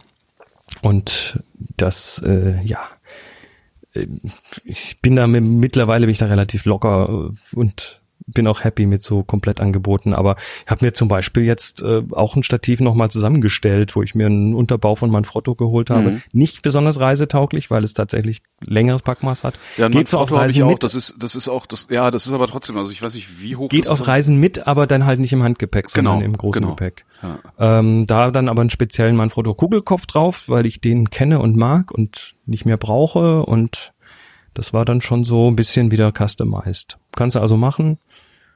Das, der, der Stativkopf ist halt, je nachdem, für was für eine Anwendung du hast. Es gibt da Getriebeneiger und Kugelköpfe und Ach, da, Ähm, auf meinem Niveau ist da Kamera draufschrauben und ein bisschen hin und her kippen. Ne? Ja, und du, du bist halt, also beim Stativ spielt das aber möglicherweise eine Rolle, weil du musst dir ja vorstellen, dass kurze, Le kurze Lektion Exkurs Stativstabilität. Stativ. Ja. Ein kurzer Stativexkurs. Ein Stativ hat die Aufgabe, dass du möglichst äh, die Kamera möglichst fixierst an einem Punkt, an dem du möchtest, in eine Richtung, in die du möchtest, dass die sich dann nicht bewegt, damit Ja. du zum Beispiel eine längere Belichtung davon Genau. machen kannst. Das ist so einer der Anwendungsfälle für ein Stativ. Dann äh, hast du generell das Problem, dass auch kleine Bewegungen natürlich mö- möglicherweise ein Problem sind, weil du, wenn du mit einer längeren Linse, also mit einem Teleobjektiv arbeitest, dann reichen auch schon winzige Bewegungen des Stativs. Mhm. Also brauchst du äh, eine, du brauchst eine, ah, wie nennt man das jetzt? Eine Fixierungskette, die, äh, also das Stativ steht auf dem Boden. Das Ja. ist also ein Kontaktpunkt. Ja. Der muss schon mal gut stehen. Wenn das auf einem weichen, squishy Moosboden steht, dann bringt ja das ganze Stativ nicht viel, weil dann ist, ist, ist, ist das Fundament nix. Ja. Dann hast du beim Stativ äh, Beine, die aus mehreren Segmenten bestehen. Mhm. Manchmal drei, manchmal zwei, manchmal fünf. Je nach, also Reisestative gerne auch mehr Segmente, damit man es kleiner zusammenschieben kann. Aber jede Verbindung von Segment zu Segment ist ja wieder eine mögliche Schwachstelle. Und wenn die nicht sitzt ordentlich, dann ist das eine Stelle, wo es wackeln kann. Also hast du vom also Bodenkontakt, dann sagen wir mal drei Segmente, dann hast du schon vier Kontaktstellen. Dann hast du oben irgendwo die Stelle, wo diese drei Stativbeine, meistens sind es drei, es gibt Ja. tatsächlich auch vierbeinige Stative, es gibt auch die einbeinigen, aber wir reden von den dreibeinigen hier. Dann Genau. hast du also oben den Punkt, wo diese drei Beine zusammenkommen und dieser, dieser, ich weiß gar nicht, wie das Ding heißt, Stativkopf ist es nicht, weil der kommt oben drüber. Also auf jeden Fall dieses Teil äh, beherbergt dann oft noch eine Mittelsäule, die du rausziehen kannst. Und natürlich ist eine Mittelsäule, ähm, da sind das plötzlich keine drei Beine mehr, sondern nur noch eins. Das heißt, das ist natürlich nochmal wackelig, äh, wackel, wackelanfälliger als drei Beine. Mhm. Das heißt, diese Mittelsäule nochmal zwei Segmente hoch ausgezogen, hast also, sind wir schon bei sechs Kontaktpunkten. Und dann, je länger der Stab wird, desto wackeliger wird er. Hm? Ja. Ist klar. Und zwar auch je, je mehr die Kamera wiegt, die drauf ist, desto wackeliger wird er. So, dann hast du, äh, dann hast du den Stativkopf. Also das Ding, was beweglich ist. Ja. Die Kugel oder den Getriebeneiger oder was es da alles gibt. Dieser Kopf wird auf der Kamera, auf, auf diesem Unterbau befestigt. Das heißt, du hast hier einen weiteren Kontaktpunkt. Der muss sitzen. Wenn der nicht sitzt, kannst du den Rest so anziehen, wie du willst. Aber es bringt nichts, weil da wackelt dann was. Also hast du, jetzt sind wir bei sieben Kontaktpunkten. Dann hast du den, den, den internen Kugelkopf, also Kugelkopf musst du ja auch nochmal anziehen. Auch da kann man Fehler machen. Je nach teuer kann das fünf verschiedene Schrauben haben, sowas. Äh, Das heißt, dann haben wir Kontaktpunkt Nummer acht. Dann haben wir den Kontaktpunkt zwischen, zwischen Kugelkopf und Stativplatte. Weil du schraubst ja unten an die Kamera eine Stativplatte ran. Die dann auch passend ist für den Stativkopf. Das wird gerade echt frustriert, aber mach mal weiter. Du hast, du hast also einen Kontaktpunkt zwischen, zwischen Stativ, also zwischen Kugelkopf, Oberseite und Stativplatte. Das ist also neun. Dann hast du zwischen Stativplatte und Kamera natürlich auch eine Verbindung. Die musst du ja irgendwie festschrauben und die muss da auch ordentlich sitzen.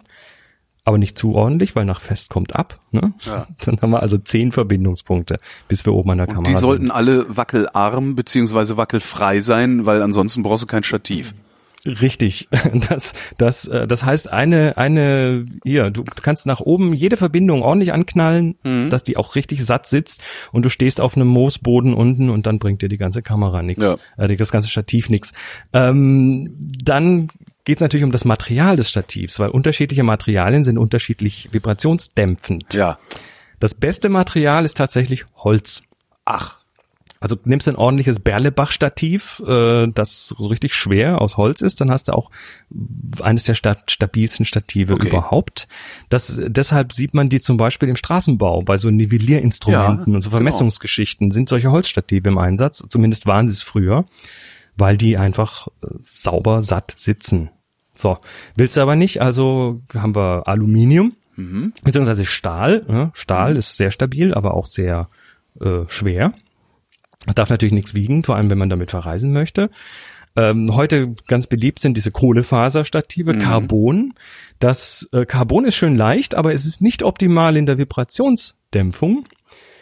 Aber man zahlt halt seinen Preis dafür. Also Aluminium ist dann irgendwo zwischendrin, ist auch preislich ein bisschen besser und äh, bietet so einen ganz guten Kompromiss in der Regel zwischen, äh, zwischen Vibrationsdämpfung und und Preis. Aber äh, du kannst natürlich ein sehr stabiles Carbonstativ bekommen, dann musst du aber wieder so armdicke Beine haben. Aha. Da habe ich ja Das so, heißt, die, das, nein, nicht du, sondern das ja. Stativ. Du musst, du hast armdicke beindicke Beine. Beine. Habe ich jetzt armdicke Beine. Beindicke Arme. Nee, also So. der, du siehst so, so Wildlife-Fotografen, die so, die so Vögel in fünf Kilometer Entfernung fotografieren mit einem 3000 Millimeter Objektiv, äh, die haben dann auch so meistens schon so Carbonstative, die aber dann tatsächlich so fünf Zentimeter dicke Beine haben. Aha. Die sind dann wieder richtig schwer. Ja, nee, ich habe mich jetzt, also während, während deiner, deiner Ansprache habe ich mich jetzt dafür entschlossen, einfach bei meinem GorillaPod Micro zu bleiben. Das ist dieses kleine, ausfaltbare Dreibein mit dem kleinen Kugelkopf, äh, was man immer unter der Kamera lassen kann. Das habe ich eh und das reicht dann auch, weil das kann ich dann eben, wenn ich jetzt nicht gerade Sterne oder weiß der Geier was fotografieren will, äh, tatsächlich einfach auf einen Stein stellen. Es, es gibt, also wa- was ich mache mit solchen Stativen, also mit dünnbeinigen Stativen, Reisestativen, ich, äh, ich versuche, also ich benutze die tatsächlich, ähm, ich fahre die aber dann auch tatsächlich nicht weit aus, weil je weniger du sie ausfährst, die Ja. Beine, desto stär desto stabiler ist das ganze Ding. Ja. Also Mittelsäule bleibt drin. Äh, manchmal nehme ich von den vier Segmenten im Bein vielleicht nur eins raus, und zwar das dickste und stell die dann, stell dann das ganze Ding auf einen Stein irgendwo, damit es wieder ein bisschen höher erreicht. Treppenstufe. Hm. Ähm, man kann das übrigens, es gibt ein tolles Experiment, das sollen jetzt mal alle, die zuhören, mal probieren. Und zwar, also wie, wie stabil ist mein Stativ? Du nimmst deine Kamera, tust die auf dein Stativ, baust das ganz normal auf und dann äh, klebst du oben mit Gaffer oben drauf so einen Laserpointer. Mhm. Am besten einen, den man permanent mal anschalten kann oder irgendwie überbrücken oder so. Egal. Äh, auf jeden Fall dieser Laserpointer, der leuchtet dann einmal quer durch die Wohnung und am anderen Ende, wo der dann an die Wand äh, leuchtet, macht man ein Spiegelchen hin, Mhm. sodass der Weg sich nochmal verdoppelt. Mhm. Und dann sieht man irgendwo neben sich den Laserpunkt an der Wand, der dann vielleicht irgendwie zehn Meter weit gegangen ist. Und dann atmet man mal tief ein und aus und schaut, ob sich der bewegt. Oder man titscht mal so ein bisschen auf dem Fußboden neben Ja. dem Stativ und guckt mal, wie der sich bewegt. Und dann wird einem relativ schnell klar, dass solche Stative dann auch noch von dem Untergrund abhängen. Also hier auf dem Holzboden, wir haben ja Holzböden, äh, da brauchst du neben dem Stativ gar nicht irgendwie, da darf sich nicht bewegen Ja. weil schon irgendwie so ein bisschen Bewegung das, das den Fußboden in Vibration bringt und das sich natürlich dann auf das Stativ überträgt, was draufsteht. Tja. Ja, nee, das ist, das ist mir intellektuell, das ist mir intellektuell zu überfrachtet. Ähm, kleiner, kleiner Nachschlag. Also anziehen, Schrauben anziehen, Ja. das ist erstmal das Wichtigste. Kleiner Nachschlag aus der letzten Sendung, aus den Kommentaren zur letzten Sendung. Ähm, Roman schreibt in die Kommentare auf rind.de zu, Raw- zum Thema Raw kennt kein Schwarz-Weiß. Sei mal etwas angemerkt. Chris empfahl in einer anderen Folge die Preview der Kamera trotzdem auf Graustufen zu stellen, weil es beim Komponieren hilft. Man wird nämlich von den Farben nicht abgelenkt und kann schon vor dem Auslösen sein Subjekt ins richtige Licht rücken. Anschließend fällt auch einiges Gedrehe an Reglern weg, um Farben mit denselben Helligkeitswerten wieder zu trennen. Schreibt er. Kann man machen. Wollte ich Also das ist tatsächlich eine, schöne, eine schöne Sache, wenn man RAW fotografiert. Ähm, dann wird zwar nachher die- das Schwarz-Weiße, was man sich an der Kamera eingestellt hat, nicht im RAW auftauchen, weil es nur der Preview ist. Aber äh, wenn man lernen möchte, wie, wie, wie Kontraste funktionieren, dann ist es tatsächlich sinnvoll, sich mal so ein bisschen mit Bildkomposition zu beschäftigen und die Farben dabei rauszunehmen. Ja. Ja. Ja, das wollte ich nur nachgeworfen haben. Ach so, da gibt's sogar noch eine Frage. Leute, Fragen ja, ins Frageformular, Kommentare in die Kommentare. Das wäre eigentlich das Sinnvollste dabei. So haben wir das Ähm, mal angelegt. So haben wir das mal angelegt. Obwohl es natürlich auch ganz praktisch ist, wenn man auch die Antworten auf die Fragen in den Kommentaren lesen. Es ist alles viel zu kompliziert. Wir lassen das mit dem Podcast und wir bloggen jetzt nur noch.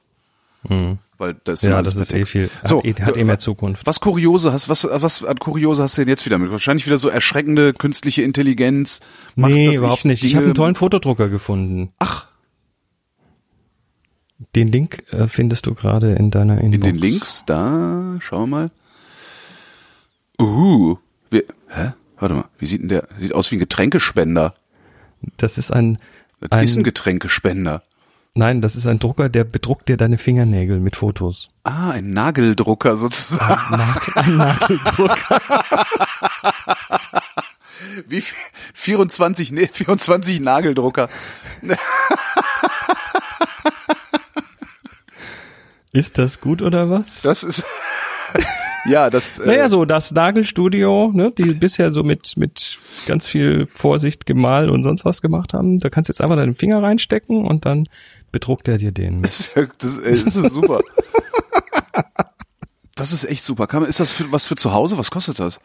Ich hab keine Will man Ahnung. das haben, um jeden Tag Spaß zu machen? keine Ahnung. Dauert aber nur 40 Sekunden pro Nagel. Geil. Das ist geil. Das findest du bestimmt demnächst in diesen Nagelstudio. Nadelstudios. Super. Nadel, Nadelnagelstudios. Großartiges Ding. Ja, super. Ja, und wo wir gerade bei lustigen Druckern sind, ähm, habe ich hier noch einen gefunden. Das hat zwar jetzt nicht, nichts mehr mit Fotos zu tun, aber äh, Baridia hat mal, ich, ob das jetzt eine Werbeaktion war oder nicht, aber sie haben mal einen Drucker vorgestellt, mit dem man Pasta drucken kann. Ein Pastadruck. Ja, warum eigentlich nicht? Naja, Ich meine, das ist ja, das ist ja 3D-Druck. Ist ja nichts anderes als ein Teig, der, Genau. ein, ein erhitzter Teig, der aufgespritzt wird. Und das ist ja, und um das Ganze noch äh, fertig zu machen, hat natürlich auch jemand einen 3D-Schokoladendrucker gebaut, der aus Schokolade, aus äh, erhitzter Schokolade, so ähnlich wie so Plastikfilament eben dann Schokolade nimmt und damit äh, ja Schokoladenfiguren drucken kann. Schokodrucker. Also wir haben einen Nadeldrucker, einen, einen Nageldrucker, einen Nudeldrucker und Nagelnudel eigentlich gibt's irgendwas mit mit äh, äh, Schoko, nee, gibt's nichts mit N, ne? Nee, oder? nicht wirklich. Großartig. Wobei ich den, also ich finde den, ich würde den Nudeldrucker nehmen und ich würde ganz riesige Nudeln drucken und sowas. Ja, oder so Buchstabennudeln, wo immer Holgi steht. Oder Oder Genau, sowas. Oder halt ein, eine riesige Nudel für jeden. Weißt du, so ein, so ein Es War gibt Nudeln. so Cannelloni oder so? Ja, ja, aber nee, noch größer. Also praktisch wie so ein, weiß ich nicht, irgendein, weiß ich nicht, in irgendeiner Form. Also wirklich dann so, ein- so ein, so, so ein 15, 20 Zentimeter hohes Teil, aber eins am Stück. Da wirst du dann zum Nudeldesigner. Genau. Lass uns zu den Fragen Lass uns zu übergehen. den Fragen übergehen. Äh, Ich muss mal gerade mal den Link hier setzen. So, die Fragen, da. Da. Soll ich mal, ich fange mal an. Fang doch einfach mal oben an. Conne schreibt, ich habe eigentlich nur Erfahrungen mit digitaler Fotografie. Jetzt habe ich mal Film ausprobiert und gleich Blut geleckt. Klick, klack und so. Einfach haptisch ein Traum. Trotzdem bleibt für mich bisher Vorteil digital, weil ich hinterher gezielt den Look des Bildes bestimmen kann. Frage. Gibt es eine übersichtliche Möglichkeit, aufgrund der digitalen Nachbearbeitung herauszufinden, welcher Farbfilm sich ähnlich verhält? Gibt es da eine Online-Ressource oder anders? Was würdet ihr einem Anfänger für die gezielte Filmauswahl empfehlen? Alles mal ausprobieren? Fragezeichen. Ja, Schreibt er. ja. Nee, also, äh, also wenn er speziell von Farbfilmen redet, generell ist ja, ähm, hat, haben Filme ihre Looks. Das heißt, Filme haben ihre Verteilung von, von ihre spektralen Verteilungen. Manche Filme sind im Grün deutlich besser, manche sind im, in den Hauttönen besonders schön. Ähm, aber es ist natürlich immer eine Kombination aus dem Licht der, in der Szene, also die, die Farbtemperatur des Lichts, aber auch die Richtung des Lichtes, äh, die Größe der Lichtquelle, ist wesentlich dafür verantwortlich, wie, wie das Bild nachher rauskommt, speziell auf dem Film, wo du keinen Weißabgleich machst.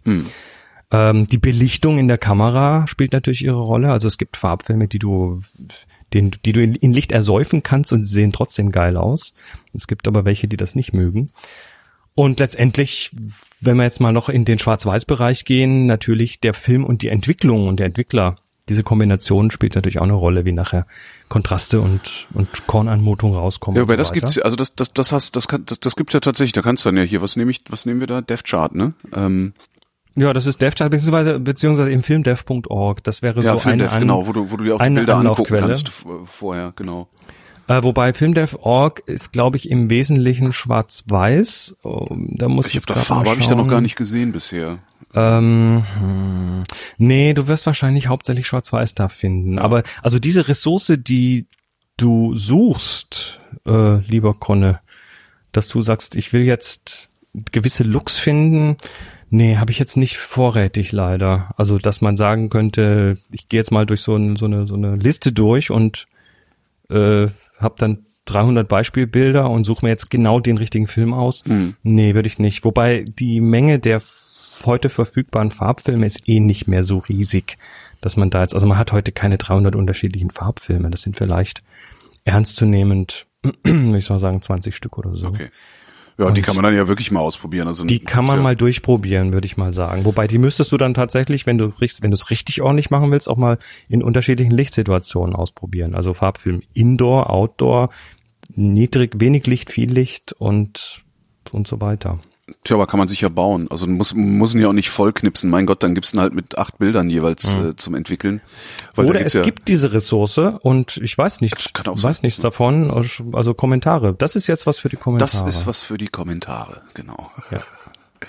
Benjamin schreibt, ich suche nach einer sinnvollen und praktikablen Lösen, Lösung, lose Fotoabzüge zu archivieren bzw. zu lagern. Habt ihr einen guten Tipp für spezielle Mappen oder Boxen bzw. Kisten, mit denen man auch gleichzeitig den Überblick behält?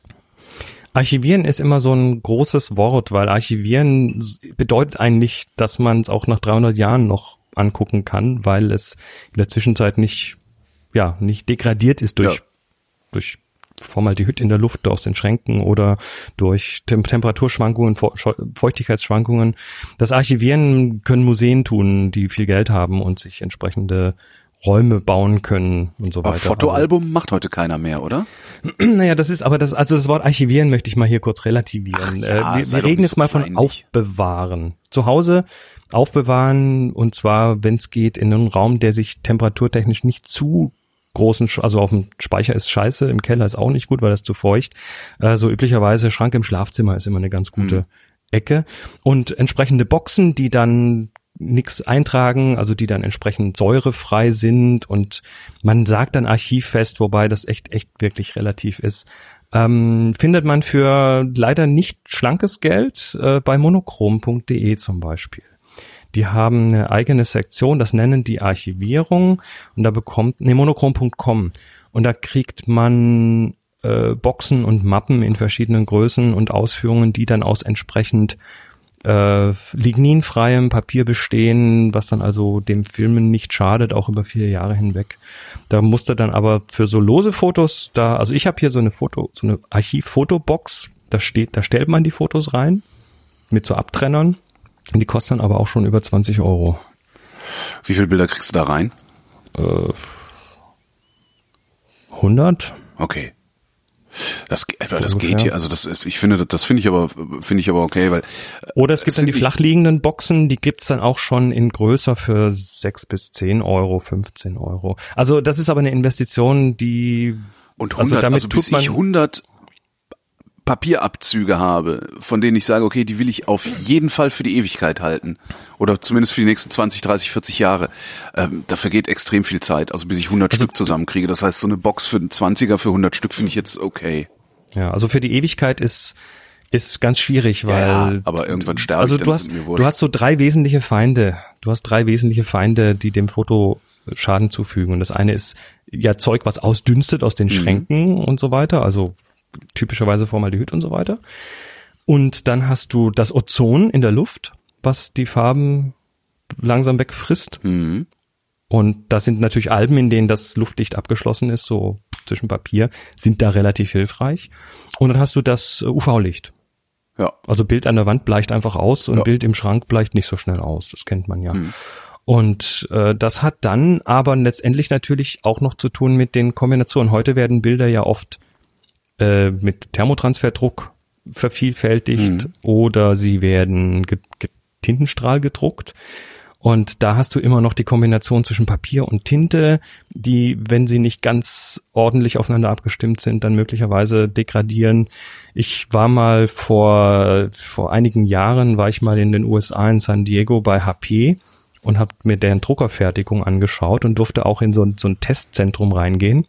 Die haben da Schränke, die haben A, haben sie Ozonschränke, Krass. wo also äh, quasi Alterung des, des Bildes forciert wird. Da hängt also dann an so einem, an so einem Bäumchen, so wie so ein Mobile, hängen da so verschieden bedruckte Sachen in einem Glaskasten, der mit Ozon geflutet wird und da drehen die sich dann drin äh, über Wochen und was dann irgendwie viele Jahre Ozonbelastung simuliert. Mhm. Dann haben sie Schränke mit UV-Lichtern, also große, das sieht aus wie so große Tonbrennöfen, die machst du auf und dann ist da drin gleißend helle Xenonlichter, unter denen irgendwelche Samples liegen und dann holen die sich natürlich verschiedene Papiere von verschiedenen Herstellern, Mhm. Tinten auch von, von Nachfüllern und von der Konkurrenz und so weiter. Das heißt, wenn jemand weiß, Testen die. wenn jemand weiß, welches Papier, welche Tinte, wie und was am haltbarsten ist, dann sind es die. Sagen die das auch? Äh, Natürlich, weil die wollen natürlich, die versuchen natürlich ihre eigene Tinte mit ihren eigenen Papieren oder mit den Herstellern, mit denen sie arbeiten, so weit zu optimieren, dass das möglichst gut wird. Ja. Ähm, so auch schon im speziellen Kunstbereich natürlich. Jetzt, wir reden jetzt nicht vom Bürodrucker zu Hause, der auch noch ein bisschen Fotos kann, sondern wir reden jetzt von, von den Sachen, die man irgendwie sich an die Wand hängen möchte und die äh, haben dann Unternehmen, die das für sie testen, damit sie auch so eine unabhängige Instanz haben. Hm. Und die gehen dann teilweise äh, bis zu ein paar hundert Jahren hochgerechnet. Mhm. Ähm, haben da, ich habe dann aber dort auch Beispiele gesehen von dem um die Ecke im Büromarkt gekauften Fotopapier von, von Hersteller, weiß nicht, und Nachfülltinte von Hersteller, weiß auch nicht. Und die zusammen, die haben dann irgendwie nach, nach simulierten vier Wochen waren die quasi blank. Oh, Also teilweise ist das ganz krass. Ja, UV, UV-feste Farbe ist halt teuer. Ja. Ist, äh, das heißt, ich gehe für die, für die Abzüge, die ich besonders wertvoll finde, am besten dann auch zum Fachlabor und sage, mach Also, das mal so, dass es lange hält. diese, diese Tinten werden zwar dann teilweise in Gold aufgewogen und sie sind richtig teuer und da, da ärgert man sich drüber und sagt, ja, ich kann ja auch die vom, vom Nachfüller XY nehmen und das ist auch richtig, für so Bürodrucke und so ist das auch völlig wurscht, würde ich sagen. Mhm. Aber in dem Moment, wo man so eine Dauerhaftigkeit, Farbechtheit auch über Jahre haben möchte, ähm, sind tatsächlich diese, so leid's mir tut, aber die Herstellertinten und, und deren Papiere und die Kombinationen sind halt in der Regel auch besser. Mhm. Ja. Dirk fragt, bei den Spezifikationen für Autofokussysteme findet man oft eine EV-Angabe wie minus 3 EV oder minus 2 EV. Was beschreibt das und welches Autofokussystem ist dann das bessere? EV steht für Exposure Value. Das ist eine Lichtmengenangabe. Und ein Objektiv lässt eben eine, eine Lichtmenge durch. Und zwar je größer die Blende, desto mehr.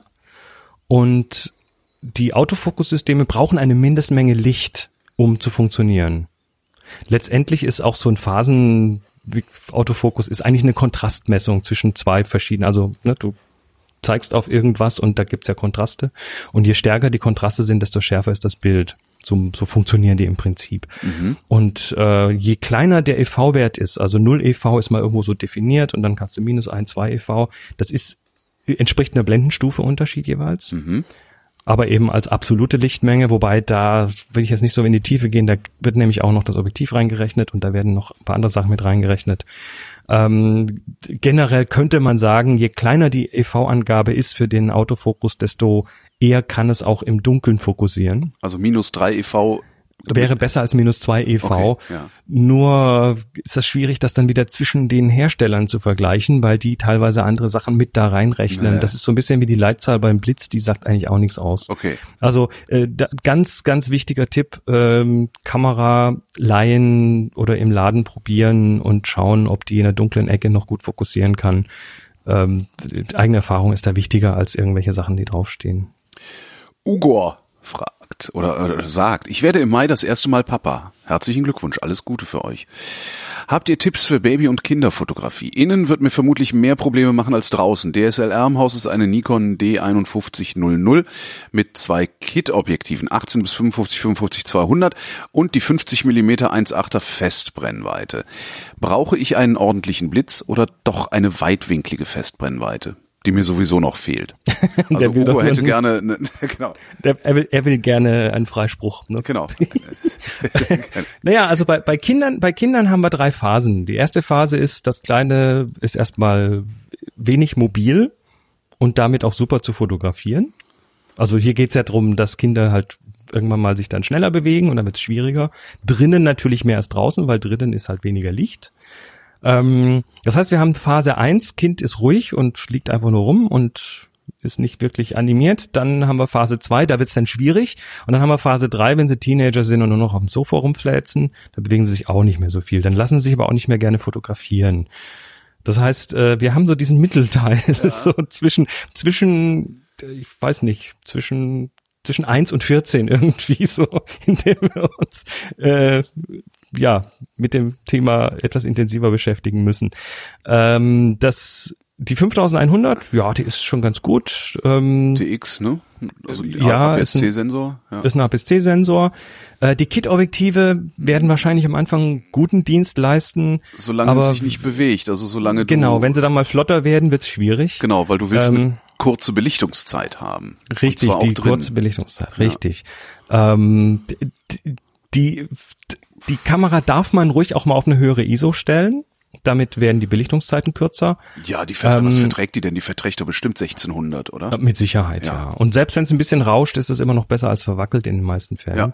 Also keine Angst vor hoher ISO, äh, Blende möglichst weit aufmachen. Das, was dir am meisten helfen wird, ist ein 50er 1.8. Ja. Das ist, äh, das ist zwar eine Festbrennweite, kannst du nicht mit rumzoomen, aber die lässt richtig viel Dicht rein. Und wenn du die auf 1.8 fotografierst, ja, dann hast du das, das Problem mit der Bewegung nicht mehr unbedingt. Aber dann hast du aber das Problem mit der Schärfentiefe, ja. weil dann hast du nämlich wenig Schärfentiefe und dann, äh, ja, wird Blitzen auch ist auch keine heißt, gute Option, weil dann hast du immer Schlagschatten.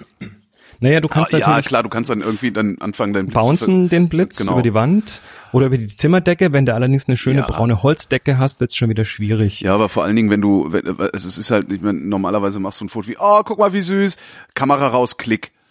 Ja, da machst du dann nicht noch so, oh, ich muss doch das Papierchen vor den Blitz, um den bouncen zu lassen, dann ist das Kind auf einmal in einer anderen Wecke, Ecke und ist nicht mehr süß, sondern kotzt oder sowas. Richtig. Ja. Also ich, ich behaupte mal, nimm, nimm das 50er 1.8, äh, wenn du noch eine weitwinkligere Festbrennweite willst. Ähm, Kauf dir eine ja. 1.4er. ja, das wird Also halt das 50er wäre mir tatsächlich, glaube ich, ein bisschen zu, zu eng. Das ist vom, vom, beim APS-C ist das auch ein bisschen eng. Da mhm. würde ich mir wahrscheinlich eher so in Richtung 30 was organisieren. Mhm. 30 Blende 2, damit kommst du auf jeden Fall weit. Wenn du dann ein bisschen an der ISO schraubst und die mal auf 800 oder 600 stellst, ist es okay. Und dann musst du halt mit den, mit den Schärfentiefen, die übrigens geringer werden, je näher man rangeht. Also wenn du da einen Schritt zurückgehst damit, dann hast du halt mehr vom Raum, aber dafür hast du auch mehr Schärfentiefe. Mhm. Äh, funktioniert das schon ganz gut und damit halt viel üben und mach dir es zu, mach dir es zur Angewohnheit, die Kamera auf Dauerfeuer zu stellen. Und wenn was Spannendes passiert, auch tatsächlich mal klack, klack, klack, klack, klack, fünf Schüsse hintereinander durchzuhauen. Ja. Die musst du zwar hinterher dann wieder in irgendeiner Form organisieren und äh, vier wegwerfen, wenn deine Frau dir das erlaubt. Das ist tatsächlich oft so dieses, ja, aber ich darf keine mehr wegwerfen. Dann hast du irgendwelche Serien, die sich nie wieder einer anguckt, aber das sind Bilder von den Kindern und die darf man nicht wegwerfen. Ähm, kauf dir ein paar große Festplatten, aber Dauerfeuer ist tatsächlich wichtig ja. in der in dem Moment, ja. weil die Kinder halt echt schnell werden irgendwann und und übe mitziehen. Stimmt. So wie man es auch im Sport kennt, ne? Das ja. Auto fährt vorbei und du machst halt klack klack klack klack klack und schwenkst die Kamera mit und hast dann einen richtig geilen Effekt, nämlich dass der das Auto dynamisch. oder das Kind, ja. genau, der Hintergrund wird dynamisch und das Subjekt wird starr. Das wären so die Tipps. Und pack die Fotos nicht ins Internet, bevor also, dein Kind das nicht selbst entscheiden kann. Richtig. Stefan hat aus familiärem Nachlass einige tausend Dias, wie geil, von denen ich nach großzügigem Aussieben einen guten Teil digitalisieren möchte. Durch die Menge spielt neben der Bildqualität auch der Durchsatz eine große Rolle. Ich habe einmal für einen Monat mit einem gemieteten Reflektor Digit 6000 Magazinscanner gearbeitet, mit dem ich mit zwei zusammengeklebten 50er Magazinen eine große Zahl Dias unbeaufsichtigt durchlaufen lassen konnte. Cool. Entschuldigung. Haltet ihr das für den besten Ansatz, um mich weiter durch das fotografische Lebenswerk zweier Großväter zu arbeiten oder habt ihr einen anderen Vorschlag? Also ich bin Ähm, gerade extrem geflasht schon mal, das heißt, ich bin raus. Das, das hat mein Freund Matthias mal gemacht. Genau das gleiche. Der hat sich so einen Re Reflektor Magazinscanner geholt. Das ist im Prinzip ein Dia-Projektor, ja, der halt nicht projiziert, sondern an der Stelle halt eine Kamera hat, die das ist halt dann das- sauteuer, das Teil. Oder beziehungsweise es scannt. Naja, das ist, er hat's gemietet. Mein Freund Matthias hat's damals gekauft und dann nach zwei Monaten wieder verkauft, Ja. gebraucht. Also er hat sich das auf Ebay geschossen, hat's auf Ebay wieder verkauft, hat keinen Cent drauf gezahlt, Okay. hat's für den gleichen Preis wieder losbekommen und hatte zwischendrin auch genau das gemacht. Der hat sich zwei Magazine zusammengeklebt, weil der scannt, also der fotografiert nicht ab, sondern der scannt. Das Ja. heißt, er braucht pro Bild schon ein bisschen Zeit, vor allem auch mit der Auflösung und hat sich dann zweimal, also hat sich ein, ein Magazin oder hat sie hat die beiden quasi abgeschnitten und dann mit Superkleber zusammengepappt, dass das passt und konnte die dann so durchlaufen lassen, dass dann diese 100 Bilder über Nacht fertig gescannt waren. Ja. Das lief im Wohnzimmer und das lief auch zuverlässig. Ähm, das ist ein guter Ansatz, wenn du vor allem den nur den Durchsatz haben willst. Was du natürlich nicht hast dabei, ist äh, viel Kontrolle über die einzelnen Bilder, weil die müssen ja dann im Automodus quasi gescannt werden. Also automatische Belichtung. Auch so ein Scanner muss ja eine Belichtung machen. Ja. Und äh, die kann zu hoch oder zu tief sein. Und in der Regel wird das da äh, irgendwo angemessen, eventuell beim ersten Dia, und dann werden alle mit der gleichen Belichtung gescannt. Ähm, da ich habe mit sowas selber noch nicht gearbeitet, kann es ja also nicht genau sagen. Und wenn ich Bilder scanne, also wenn ich negative scanne hier mit einem Flachbettscanner oder so, dann, dann messe ich jedes einzelne ein, damit es auch wirklich den vollen Dynamikumfang bekommt. Das kannst du dann in dem Fall halt nicht machen. Wenn du das allerdings irgendwo weggibst, wo es halt dann pro Dia zwischen 30 Cent und 3 Euro kostet. Echt? So viel nehmen die? Anbieter. Das kann schon sein. Okay. Ähm, dann ist halt auch die Frage, machen die machen die es irgendwie anders oder nicht? Also in, im, im Moment glaube ich, deine Methode, du bist der Bastler, der das auch machen würde, weil du hast es schon gemacht, ähm, ist erstmal okay. Dann äh, vielleicht noch ein bisschen experimentieren, was für Automatismen du noch abschalten kannst. Also zum Beispiel so eine Nachschärfung oder eine Kornreduktion oder sowas würde ich den Scanner-Treiber nicht machen lassen, sondern da würde ich dann tatsächlich die Bilder nochmal nachbearbeiten am im Lightroom oder so. Das wäre so mein Vorschlag. Ja, ich habe, ich, also mein, mein Vater hatte auch echt, echt viele, viele Dias, die würde ich auch gerne mal durchscannen. Also ein Freund Tja. von mir, der der überhaupt nichts mit Fotografie am Hut hat, der hat mich mal gefragt, äh, er wollte sich so einen Flachbettscanner kaufen, wo er dann die die die die Filmstreifen quasi oder auch Dias in so Rahmen legt Ja. und dann äh, die dann durchscannt und ich habe ihm dann ganz streng davon abgeraten. Er hat es trotz, er hat's ja- trotzdem getan, hat es dann aber nach zwei Wochen aufgegeben, weil du hast dann a hast du nicht viel Auflösung bei einem Flachbettscanner. Mhm. Der ist halt nicht dafür gemacht. Oder sie behaupten, er könnte es, aber du kommst halt nachher mit irgendwie fünf Megapixel pro Bild raus, was nicht viel ist. Und äh, es war tierisch viel Arbeit und tierisch also es war es war zeitaufwendig, das Ja. zu tun. Es war nicht so Bilder rein, Knopf drücken, weggehen, wiederkommen und es dauert ewig, weil das Scannen halt langsam Also bevor ist. du das so machst, kannst dann nimm, kaufst du lieber so eine Tüte für vorne auf dein Objektiv an der DSLR und schmeißt da die Dias einzeln rein, knips rein, knips rein. das wäre die Könntest nächste du- Geschichte, einen Dia-Duplikator halt- zu genau, nehmen. Dia-Duplikator, so heißt. Also, wenn du die Kamera fixierst irgendwo ordentlich, dass du, ja, dann kannst du einfach, kannst du daneben sitzen beim Fernsehen gucken und musst einfach immer nur einen Knopf drücken und ziehen und Knopf drücken und ziehen. Das ist das nächste. Ne? Du hast eine Kamera, du hast ein ordentliches Makroobjektiv, was dann auch das, das 35 Millimeter, die ja einigermaßen ordentlich abbildet.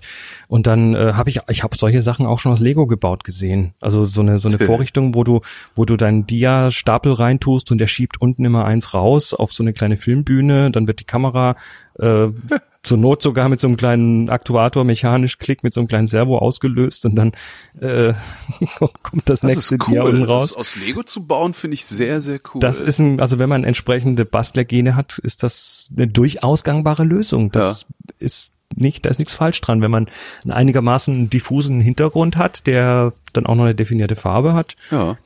So ein kleines Bad, so, so ein kleines äh, LED-Licht oder sowas, was man dann durch zwei, drei Ja, hier die olle, äh, Pergamentpapiere diffundiert, dann funktioniert das, ja. oder halt hier die ähm, gute USB-Zeichenplatte, die wir auch schon häufiger angepriesen haben. Die kannst du dann auch irgendwie dahinter Da bist du dann wieder ein bisschen mehr händisch äh, Nee, ich meine, da hinten sei denn, du baust das da dein, drauf. Genau, ja. in deine Lego-Installation. das finde ich cool. Zum Beispiel.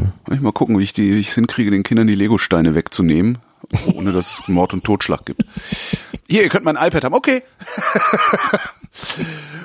Marco hat eine Frage zur analogen Reise- und Streetfotografie. Derzeit bin ich noch digital mit einer Olympus OMD EM1 und zwei bis drei Festbrennweiten unterwegs, klein, leicht, flexibel.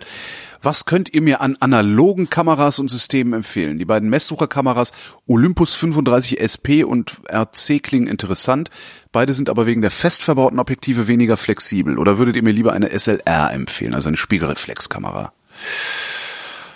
Tja, Das ist ganz schwierig. Ähm, weil Kameras sind doch was sehr Persönliches. Ja, also ich würde, also allein vom Preis her, würde Mhm. ich, glaube ich, zu einer ollen Spiegelreflex tendieren.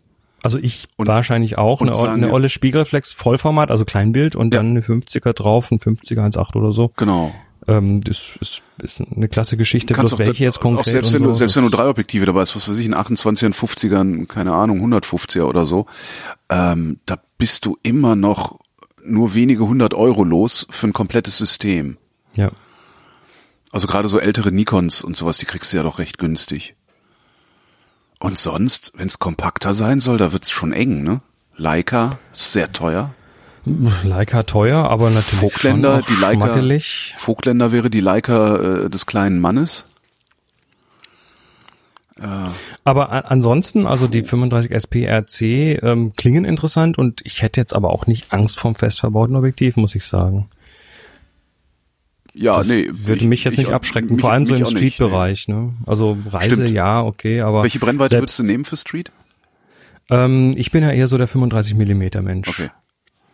Das, da- das früher Cartier-Bresson, Henri Cartier-Bresson, einer der Gründer des Street-Genres, ähm, der fand das, der fand nix, der, der mochte sein 50er am liebsten. Ja.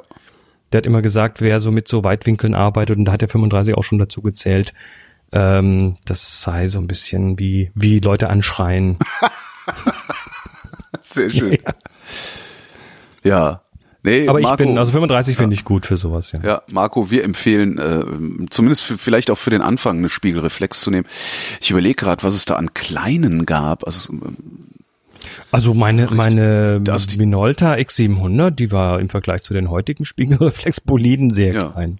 Die äh, meine Nikon, die also meine erste, die F301 mit dem, obwohl sie einen Motor hat und unten Batterien drin, ist die auch ziemlich klein. Ja. Ja. Tja. Ja. Frage von Lars. Ich besitze eine Pentax K5. Wegen des legendär rauscharmen Sensors allerdings stört mich, dass die Kamera keinen Schnittbildmesser besitzt. Diverse Nachforschungen, Basteleien später wurde mir dann von einem Kleinanzeigenverkäufer erzählt, dass mit einer nachträglich eingebauten Mattscheibe mit Schnittbildmesser keine Spotbelichtungsmessungen mehr möglich sind. Meine Frage nun, wisst ihr oder irgendjemand aus der Community, ob das stimmt? Misst der Belichtungsmesser überhaupt die Mattscheibe mit? Fragezeichen. Das kommt auf die Kamera an. Also bei der K5 kann ich es de facto nicht sagen, aber so eine Belichtungsmessung, also es gibt ja zwei Messsysteme in so einer Kamera. Das eine ist für den Autofokus, äh, der, der Autofokusmesser, der sitzt unten in der Kamera und wird dann durch den Spiegel, quasi durch so einen halbdurchlässigen Spiegel nach unten runter gespiegelt. Und das zweite ist das Belichtungsmesssystem und das sitzt oben in der Regel im Prisma Ja. Und misst dann das, was da reinkommt. Also guckt dann quasi so aufs Bild, wie du mit dem Auge aufs Bild guckst oder Ja. so. Knapp dran vorbei, aber so im Prinzip ja. Und das kann von der Mattscheibe das Bild messen, kann aber auch oberhalb der Mattscheibe messen. Das liegt jetzt ein bisschen, ja, das hängt jetzt ein bisschen davon ab. Wenn allerdings eine Spotmessung jetzt tatsächlich nur in der Mitte stattfindet bei dieser Kamera, Ja. dann äh, der, dieser, dieser Schnittbildindikator, das ist ja so eine alte Art zu fokussieren, Jo. der sitzt halt auch genau in der Mitte und wenn dieser Bereich von dem Belichtungsmesser gemessen wird, dann ist der dann nicht mehr gleich hell, weil der sich ändert. Stimmt, der, der äh, schwummert immer so ein bisschen, ja. Und deshalb halte ich das zumindest für sehr plausibel. Hm. Die, äh, es gab übrigens Leicas, die haben die Belichtungsmessungen vom Verschluss gemacht. Also hinten in der Kamera, Aha. vom, vom Film ist ja der Verschluss. Ja. Und die hatten auf dem Verschluss so ein graues, ja, so, so, so eine graue Farbe drauf, von der dann die Belichtungsmessung runtergemacht Ah. wurde. Auch interessant. Äh, clever. Muss, äh, muss man auch erstmal drauf kommen. Ich, ich Tja. bin immer wieder fasziniert, auf was, was Leute für einen Erfindungsgeist haben. Cedric fragt, wie bekomme ich als Brillenträger den perfekten Blick durch den optischen Sucher? Wenn ich bei meiner D300S über die Brille hinweg in den Sucher schaue, sehe ich nicht das vollständige Bild. Wenn ich durch die Brille schaue, bin ich weiter weg und sehe auch nicht das vollständige Bild. Außerdem habe ich dann Abdrücke des Sucherrandgummis auf der Brille. Willkommen in meiner Welt. Dadurch habe ich oft Probleme mit angeschnittenen Subjekten oder einem auslaufenden Horizont. Ich bin so froh, dass ich fürs Fotografieren keine Brille tragen muss. Ja, das ist, es ist streckenweise sehr lästig. Und äh, oft nehme ich sie halt auch einfach ab. Oder schiebst du hoch oder so. Ja, das meine ich mit abnehmen, also ich schieb sie Ja. hoch. Und das ist, ja.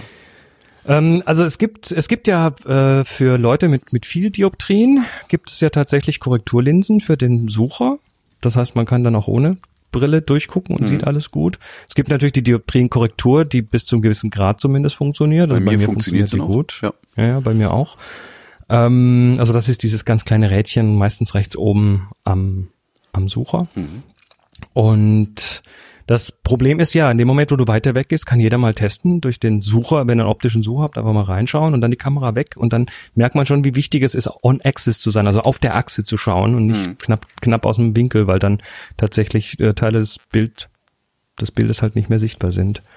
Ähm, ich würde mal sagen, gerade möglichst gerade gucken und den Abstand zum Auge so weit verringern, wie es geht. Dann Oder ein bisschen das. weitwinkliger fotografieren und hinterher dran croppen. ja, nu, ne? Ist auch eine Möglichkeit. Ja. ist halt, Stimmt. kann man sich vielleicht auch dran gewöhnen, irgendwie. Ja, oder das wäre vielleicht auch so ein, so ein Fall für, dann ist vielleicht der optische Sucher, wenn es bei dir tatsächlich so ein Problem ist, ist vielleicht nichts und du musst dann mehr mit dem, äh, mit dem Live-View Aber das arbeiten. macht andere Bilder. Und ich Ja, habe ich noch immer weiß. nicht verstanden, warum. Also selbst wenn ich den, den Live-View auf Augenhöhe halte, kommt Mhm. ein anderes Bild bei rum. Ich, und ich weiß nicht, warum es das bei mir macht, ehrlich gesagt. Naja. Das wäre mal, ja, das kann ich dir auch nicht genau erklären, aber es ist so, ja. Jetzt kommt die längste Frage aller Zeiten. Falk schreibt. Unter anderem angefixt von diesem Podcast und Holgis wiederentdeckte äh, und Holgi wieder wiederentdeckte ich eine Leidenschaft fürs Fotografieren. Meine letzte Knipse war eine Canon Xus 100. Ach geil. Smartphone-Fotografie betrieb ich nie. Äh, mir geht es um die Story als um die Technik. Ich liebe die Werke und Bücher von David Duchemin, Newsletter-Empfehlung, tolle freie PDFs und habe mich bisher noch überhaupt nicht mit Nachbearbeitung beschäftigt, nicht RAW fotografiert. Unter Debian steht mir daher auch nicht ganz so viel zur Verfügung, aber immerhin Darktable und ein paar andere. Ah, Darktable in der aktuellen Version ist ganz gut eigentlich, der Podcast, so der Podcast hat mir aber zurück aufs Fotopferd verholfen und damit auch zu einer neuen alten Kamera, ähm, durch Holgi und budgetbedingt eine Sony Nex 6. Schönes Gerät. Hier meine Frage. Eigentlich bin ich mit der Nex 6 äh, mit Kit-Lens 16 bis 50 Millimeter zufrieden. Fast ist fast alles neu für mich, viel zu lernen, aber ich schiele die ganze Zeit auf die Alpha-Reihe, genauer eine Alpha 6000 aus vier Gründen. Neuere und immer noch aktuelle Alpha. Kommt da eigentlich irgendwann eine Frage? Hast du das schon gelesen, Chris, oder ist das eine Anmerkung? Ja, da kommt, das, das ist schon die erste Frage Ah, okay. von dreien. Neuere und immer noch aktuelle Alpha-Reihe mit A-Mount statt E-Mount und bessere Objektivauswahl, zwei Rädchen und Top für schnellere Bedienung, viel mehr Autofokuspunkte, neues Sony-Menü. Gleich bleibt die mir wichtige kleine Größe und das geringe Gewicht. Negativ fällt mir nur die fehlende Wasserwaage auf. Preislich nur geringfügig teurer, wenn ich die Nex 6 wieder für den alten Preis losbekomme. Sollte ich wechseln oder sollte ich zufrieden sein? Das ist die erste Frage. Ja, also, Also du- 6 du weg und eine A6000 kaufen oder nicht? Mhm, und, an, und die Gründe, die du anführst, sind dann eher technischer Natur. Ja. Und das sagt mir, dass du wahrscheinlich einfach gerne mit neuer Technik spielst. Aber bessere Fotos machst du dann damit, ehrlich gesagt, wahrscheinlich auch nicht. Das heißt, wenn du das machen willst, ja, mach's ruhig, aber es wird, es wird deine Fotografie nicht wirklich nach vorne katapultieren. Das nicht. Nächste Frage. Situation 1. Sonne bzw. Tag hell. Person ist in einem Raum oder unter schattigem Baum, möchte das Gesicht gegen den hellen Hintergrund gut erkennen.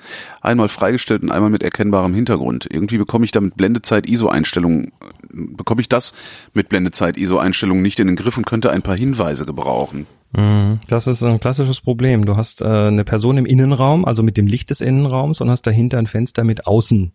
Und der Helligkeitsunterschied zwischen innen und außen, der wird dir mit deinem, mit deinem Auge nicht so ganz, ganz massiv auffallen, wie groß der in Wirklichkeit ist. Aber die Kamera merkt das sehr deutlich Mhm. und kann damit nicht, also der, der sogenannte Kontrastumfang oder Dynamikumfang ist da zu groß. Das heißt, die Kamera muss sich entscheiden. Mache ich die Person im Innenraum richtig belichtet und dann ist halt das, was hinterm Fenster ist, ist halt überbelichtet. Oder belichte ich äh, das Fenster richtig, dann ist die Person eine Silhouette. Oder mache ich irgendwas zwischendrin und bin mit beidem nicht zufrieden. Ähm, ja, ist so und da wirst du auch mit so viel jonglieren, wie du möchtest, nicht viel ausrichten. HDR. Blende, Zeit, ISO.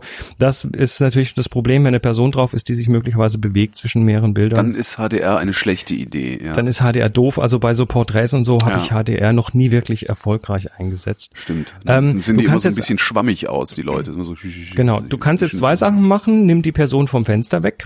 Also sprich, sorg dafür, dass die Szene, die du siehst, einfach weniger, äh, weniger starken Kontrastumfang hat. Ja.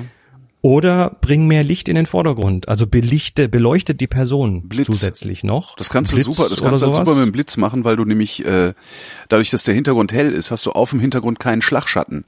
Das Ja. heißt, es sieht nicht so kacke aus wie in einem dunklen Raum eine Person geblitzt, sondern ja, Problem ist dann aber, Frontalblitz macht dann wieder Pfannkuchengesicht, weil, weil du das Licht halt, das Licht aus der gleichen Richtung kommt wie die, wie die, wie das Objektiv. Das hast keine Tiefe im Gesicht. Ähm, das heißt, du müsstest das dann irgendwie über die Decke bouncen oder, oder so. Das ist dann mehr Aufwand. Aber am einfachsten ist tatsächlich, ja, versuch doch mal eine andere Richtung. Also sprich, pack die Person mal so, dass hinter der Person die Sache gleich, gleich mit der gleichen Lichtsituation äh, ist wie die Person selber, also die Wand hinten dran. Und nimm das Licht vom Fenster zum Beispiel mal von der Seite als Licht auf der Person. Das macht dann ein ganz anderes Ding. Also Richtungen sind an der Stelle ganz wichtig. Situation zwei: Sonne, Freibad beziehungsweise See und sehr hell. Kurze Belichtungszeiten sind kein Problem, aber was, wenn ich den fließenden beziehungsweise spritzenden Wassereffekt haben, also länger belichten möchte? Mit auch noch so geschlossener Blende wäre das Bild immer meilenweit zu hell. Habe ich hier nur die Möglichkeit, mit Filtern zu arbeiten oder gibt es Kameraeinstellungen? Ja, das ist eine Filtergeschichte. Also wenn du das Problem hast, mit zu viel Licht einfach mit zu kleinen Blenden zu arbeiten, dass immer alles scharf ist, oder mit zu kurzen Belichtungszeiten, damit nicht so viel Licht reinkommt, äh, kannst du eigentlich nur durch Wegnehmen von Licht ND-Filter, ne? was tun und das wäre der ND-Filter, genau, neutrale Dichte. Es gibt Kameras, die haben das eingebaut, also die schalten das dann elektronisch irgendwie zu so oder sowas. Fuji Meine X100 Fuji hat das, so. genau, ja. Genau. Aber also die haben dann tatsächlich innen so ein kleines ND-Filterchen im Lichtstrahl, was dann per Knopfdruck reingeschwenkt wird. Videokameras und DV-Kameras haben das auch. Oft eher die professionellen Modelle, aber sonst äh, haben die Kameras das in der Regel nicht. Das heißt, das wäre tatsächlich der Fall. Der, der, der richtige Fall für einen ND-Filter. Armin fragt, hallo zusammen, wenn ihr Bilder präsentiert, wie baut ihr einen Spannungsbogen auf? Das Topfoto am Anfang oder am Schluss? Ganz einfach, ich präsentiere keine Bilder. Habe ich noch nie gemacht, weil ich immer, also ich war schon häufiger mal so bei Dia-Abend, ne? Das war ja früher auch moderner und das ist die Hölle für alle Beteiligten. Ja, ich, ich werde tatsächlich jetzt demnächst präsentieren. Und zwar bin ich äh, als Speaker eingeladen zu Learn and Give. Mhm. Das learnandgive.de, das ist so ein, so ein Charity-Event mit mehreren Fotografen, die was erzählen und ähm, ist in Detmold und findet am 3. März statt. 3. März in Und- Detmold. Ja, und äh, da, da werde ich tatsächlich präsentieren. Und die Frage habe ich mir tatsächlich auch gestellt, weil, weil nicht jedes Bild, was ich mache, ist, ist gleich gut. Und da, ich denke, das ist wie bei vielen Sachen. Der Spannungsbogen ist cool, wenn man die Leute am Anfang erstmal gut abholt, also was Starkes an Anfang packt und dann auf jeden Fall was Starkes ans Ende. Also die, die, die Leute erinnern sich, das ist ja so ein psychologisches Ding, am Schluss eher an das, was zeitlich näher war. Äh, Sie erinnern sich an das erste und das letzte, ist der Primary Recency Effekt, nennt sich der Richtig. in der Psychologie, ja. Und äh, das heißt, äh, auf jeden Fall mit einem fulminanten Feuerwerk ja rausgehen. Genau, auf jeden Fall. Das ist ganz wichtig. Auch bei Podcasts übrigens. oh, the pressure. Hier noch eine großartige Frage von Hermann. Bitte Tipps für Farbfehlsichtige. Was müsstest du mir alles beibringen, wenn ich als Farbfehlsichtiger ein Bild für dich nachbearbeiten soll, damit mit den Farben nichts schief geht? Das ist ganz schwierig, weil farbfehlsichtig äh, ist farbfehlsichtig ist nicht gleich farbfehlsichtig. Es gibt ja mehrere unterschiedliche Geschichten. Die Rot-Grün-Blindheit Rot ist, glaube ich, die häufigste. Dann gibt's aber auch äh, alle möglichen Schattierungen dazwischen und auch andere Arten der Farbfehlsicht. Das heißt, man kann es nicht wirklich pauschal sagen, ja. aber die Frage habe ich tatsächlich schon ein paar Mal bekommen. Also, erstens, natürlich kann man schwarz-weiß arbeiten, dann hat man das Problem nicht. Ähm, zum anderen finde ich es aber auch total okay, wenn der Farbfehlsichtige das so macht, wie er es für richtig hält. Dann ist das halt so. Ja. Das finde ich nicht falsch. Ähm, und natürlich noch so ein bisschen mehr so ein technischer Ansatz wäre, ich müsste als Farbfehlsichtiger vielleicht erstmal rauskriegen, wo ist das Rot im Bild, wo ist das Blau im Bild, wo ist das Grün im Bild. Und das kannst du zum Beispiel machen, wenn du in Lightroom mal an den, an den ähm, Farbmischerreglern ziehst. Mhm. Nimmst dir, stellst das Ganze auf, oder brauchst du gar nicht umstellen, schaust einfach das Bild an und ziehst mal den Rotkanal hoch und dann siehst du, wo es heller wird. Und dann weißt du, ah, da ist mehr rot, mhm. da ist mehr grün, da ist mehr blau. Und kann, man kann sich so ein bisschen äh, in dem Bereich zurechtfinden zumindest. Aber ob es dann und, hinterher auch so aussieht, wie es in der Realität aussieht, weiß ich ja, nicht. Ja, das ist schwierig. Nicht. Auch, auch, auch dann über das Histogramm zum Beispiel geht das eigentlich auch nicht. Du hast zwar ein Farbhistogramm für Rot, Grün, Blau, aber mhm. wie die sich dann mischen, das kannst du dann vom Histogramm gar, eigentlich nicht wirklich ablesen. Du kannst da aber ablesen, ob irgendwelche Einzelfarbkanäle zum Beispiel über, über, äh, überbelichtet sind. Ja.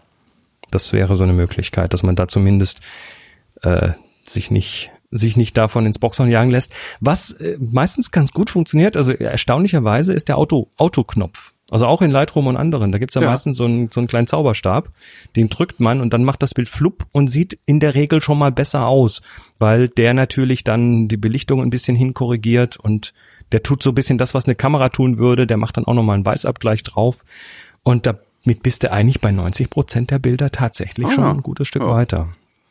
Und das sollte man ja nicht, in der Regel auch. Ne? Genau, und das sollte man also, dieser Automodus ist da tatsächlich eine große Hilfe. Thomas stellt die Gretchenfrage. Holgi, warum wünschst du dir eine Leica M10? Ja, warum wohl? Ich stelle diese Frage zur Diskussion, weil es mir genauso ging. Eben, nach einem Dreivierteljahr mit diesem wunderbaren Panzer sind zwei Herzen in meiner Brust. Der manuelle Fokus ist schon anstrengend und verhindert manche einen Schnappschuss. Trotzdem ist die M10 diejenige, zu der ich am liebsten greife, wenn ich in meine Tasche packe, egal zum Fotografieren oder nur um eine Kamera dabei zu haben. Es ist, glaube ich, die reduzierte und die ganze Haptik, die mir so viel gutes Gefühl bereiten, dass ich die verpassten Fotos verschmerzen kann. Fotografieren fühlt sich damit mehr nach Handwerkskunst als nach Computerarbeitsplatz an. Kommt es auf puren Output an, greife ich mit großem Respekt vor den Einstellungsmöglichkeiten zu einer Sony Alpha. Ähm, ich hätte gerne nur eine einzige Kamera um damit fotografieren zu gehen. Und das sollte die bestmögliche sein. ähm, außerdem möchte ich gerne manuell fokussieren und das mhm. mit einer vernünftigen Fokussierhilfe, nämlich äh, dem dem äh, äh, äh, äh Peaking. Dem, äh, dem Viewfinder. Wie, wie heißt das? Messsucher. Mess, nee, die äh, die Leica Messsucher. Messsucher. Ja, ja. ja. Ähm, so, das, das würde ich halt gerne machen und äh, ich also das kann ich machen. Ich habe ich habe ja meine Vogtländer zum Beispiel, die kann das, das ist eine Messsucherkamera. Das ist nur eine Kamera, die ist voll manuell, die hat nur eine Lichtwaage und sagt plus, ne, heller, dunkler, gut. Äh, aber die hat eine Einschränkung. ISO. So, und was ich eigentlich möchte, ich den ganzen Tag Analogfotografie betreiben mit einem variablen ISO. Und das bietet mir die Leica. So. Das ist, das ist eigentlich das Ding. Und äh, das Schnappschussproblem, pff, weiß ich nicht. Also das kannst du halt auch machen, indem du deine Schärfentiefe vergrößert. Also wenn du da irgendwie konstant oder indem du dir vor, vor, vornherein den Schärfentiebereich so einstellst, ja, genau, dass das meine auf jeden Fall drin ja. landen wird. Ähm, ich, er hat, das er ist hat das ist eigentlich so, das ist eigentlich so dieses ich, ich, ich möchte dieses ich möchte dieses archaische wieder haben sozusagen. Ich werde das nie haben, weil ich mir diese Kamera nicht leisten kann und selbst wenn ich sie mir leisten könnte, würde ich es mir nicht leisten wollen, weil das so unglaublich viel Geld ist, das äh, würde ich nicht schaffen, moralisch. Also falls mir jemand eine M10 schenken will, dann könnt ihr das natürlich machen. Aber selber kaufen schaffe ich nicht. Der Thomas hat ein, ein Stichwort hier und das finde ich ganz wichtig. Er, schreibt, er, schreibt, er, glaubt, es ist die Reduziertheit, die äh, ja. Reduziertheit, die Haptik und das gute Gefühl, ja, klar, das er dabei das ist hat. Halt auch, ja. Und das ist tatsächlich bei Werkzeugen, und in dem Fall ist die Kamera einfach ja. ein Werkzeug, ist es wichtig, dass man damit gerne arbeitet und damit ein gutes Gefühl dabei hat, dann fotografiert man ganz automatisch auch anders und besser damit, als wenn man ständig mit dem, mit dem Gerät kämpfen muss. Ja. Und das, das, wäre so, ja, da, darum, also ich, ich, ich, ja. Aber wie gesagt, das ist, das ist einfach nur so mein, mein, mein feuchter Fototraum. Feuchte mhm. Fototräume. Äh, das wird nie passieren. Es wird auch keine M9 passieren. Also das ist nicht, äh, also selbst eine M9 kostet ja gebraucht immer noch 2,5, 2,7 und dann hast du immer noch nicht das Objektiv, was du haben willst und am Ende landest du dann doch wieder bei irgendwie 4000 Euro oder so und das, das schaffe ich einfach moralisch nicht. Also das kann ich mhm. vor mir selber nicht rechtfertigen, so viel Geld für eine Kamera auszugeben. Christian wüsste gerne, was kann ich gegen schiefe Bilder machen? Wenn ich Fotos aus der Hand schieße, werden diese immer schief. Ich habe sogar eine Gittermattscheibe verbaut, aber wenn ich da nicht ganz pedantisch drauf achte, kippe ich die Kamera nach rechts.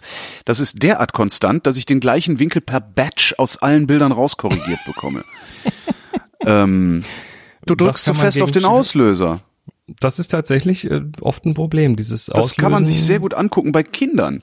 Wenn Kinder mit einem normalen Fotoapparat, auch wenn es nur so eine kleine Schnappschusskamera ist, fotografieren, neigen die dazu, sehr kräftig auf den Auslöser zu drücken, weil sie irgendwie glauben, dass das, weiß ich nicht, also der, ja, dass sie einen größeren Widerstand überwinden müssen, als sie da überwinden. Ich vermute mal, dass das bei Christian ähnlich ist.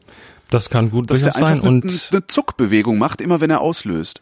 Ja, und dann, äh, wenn alle Bilder gleich sind, dann, dann ist das wahrscheinlich tatsächlich eine Sache des Übens, Übens, Übens. Vermutlich. Und sich, und sich bewusst machen. Also wenn du eine Gittermattscheibe hast, dann kannst du die senkrechten Linien im Bild auch daran ausrichten und dann äh, ist das halt ein, ein es sich bewusster machen ja, in dem Moment. Das ist ein bisschen und dann wie wenn kommt das irgendwann. Ich ich mache das heute aber auch immer noch so, ja, dass ich ab und zu mal krumme Bilder habe. Ich auch, ab, absolut, ja, ja, sicher. Und dann hast du ähm, was gut sein, also du da hast so ein bisschen so einen Effekt wie, wie wenn du Tennis spielen gelernt hast und danach Badminton spielen gehst. Dann versuchst du halt auch Badminton mit dem ganzen Arm zu spielen. Und das geht mhm. nicht. Ne? Das also wirst halt von wirst halt von jedem Anfänger geschlagen, wenn du als Tennisspieler Badminton spielen gehst. Ähm, du musst halt wirklich lernen und das dauert halt seine Zeit, das Ding aus dem Handgelenk zu schlagen. Jo. Ja, der Arm ist nur dazu, den Schläger an eine richtige Stelle zu schlagen aus dem Handgelenk. Und das ist da vermutlich auch so. Wäre mal interessant zu wissen, was Christian vielleicht beruflich macht, ob er äh, es gewohnt ist, mit dem rechten Arm einen hohen Widerstand zu überwinden und darum ja im Grunde so ein Zucken in den Körper kriegt. Oder aber die Kamera ist im Arsch. Also eigentlich ist das, ist das aus, ja, das, kann ja auch mal sein. Also, ähm, Gut, testen lässt sich das, indem er die Kamera auf dem Stativ tut, sie wirklich mit der Wasserwaage ausrichtet und dann mal ein Foto von den Badezimmerkacheln macht. Ähm, aber äh, Auslöser, Abrollen des Fingers, mir nicht. Ja, ja. Max schreibt, äh, frohes neues Jahr, nachdem in, den letzten, in der letzten Folge das Lensbaby aufgetaucht ist, äh, hier meine Bastlerfrage. Tolles Feature vom Lensbaby war, dass man sich selbst Blenden in verschiedenen Formen schnitzen konnte. Ich habe das genutzt, um mit mehreren Löchern in der Blende zu experimentieren. Gibt es weitere Objektive, die solche Möglichkeiten bieten? Mhm. Mhm. Also erstmal jedes Objektiv. Also wenn du, wenn du dir die Blende, sagen wir mal, du willst jetzt eine herzförmige Blende haben, dass irgendwelche Punktlichter im Hintergrund herzförmig werden, das kannst du machen, indem du vor jedes normale Objektiv einfach eine schwarze Pappe mit einem herzförmigen Loch davor hältst. So. Das funktioniert. Äh, es gibt aber natürlich noch andere Objektive, die durch verschiedene Löcher auch unterschiedliche Bilder machen. Also die, die, Lochkamera ganz klassisch. Es gibt aber auch sowas wie eine Zonenplatte, die aus Ringen ver, aus Ringen besteht. Dann gibt mhm. es unterschiedliche andere Arten mit mehreren Löchern vorne als Blenden, die unterschiedliche Bilder machen. Da gibt es zum Beispiel äh, von Monochrom das Subjektiv. Das kostet 186 Euro ja, aufwärts.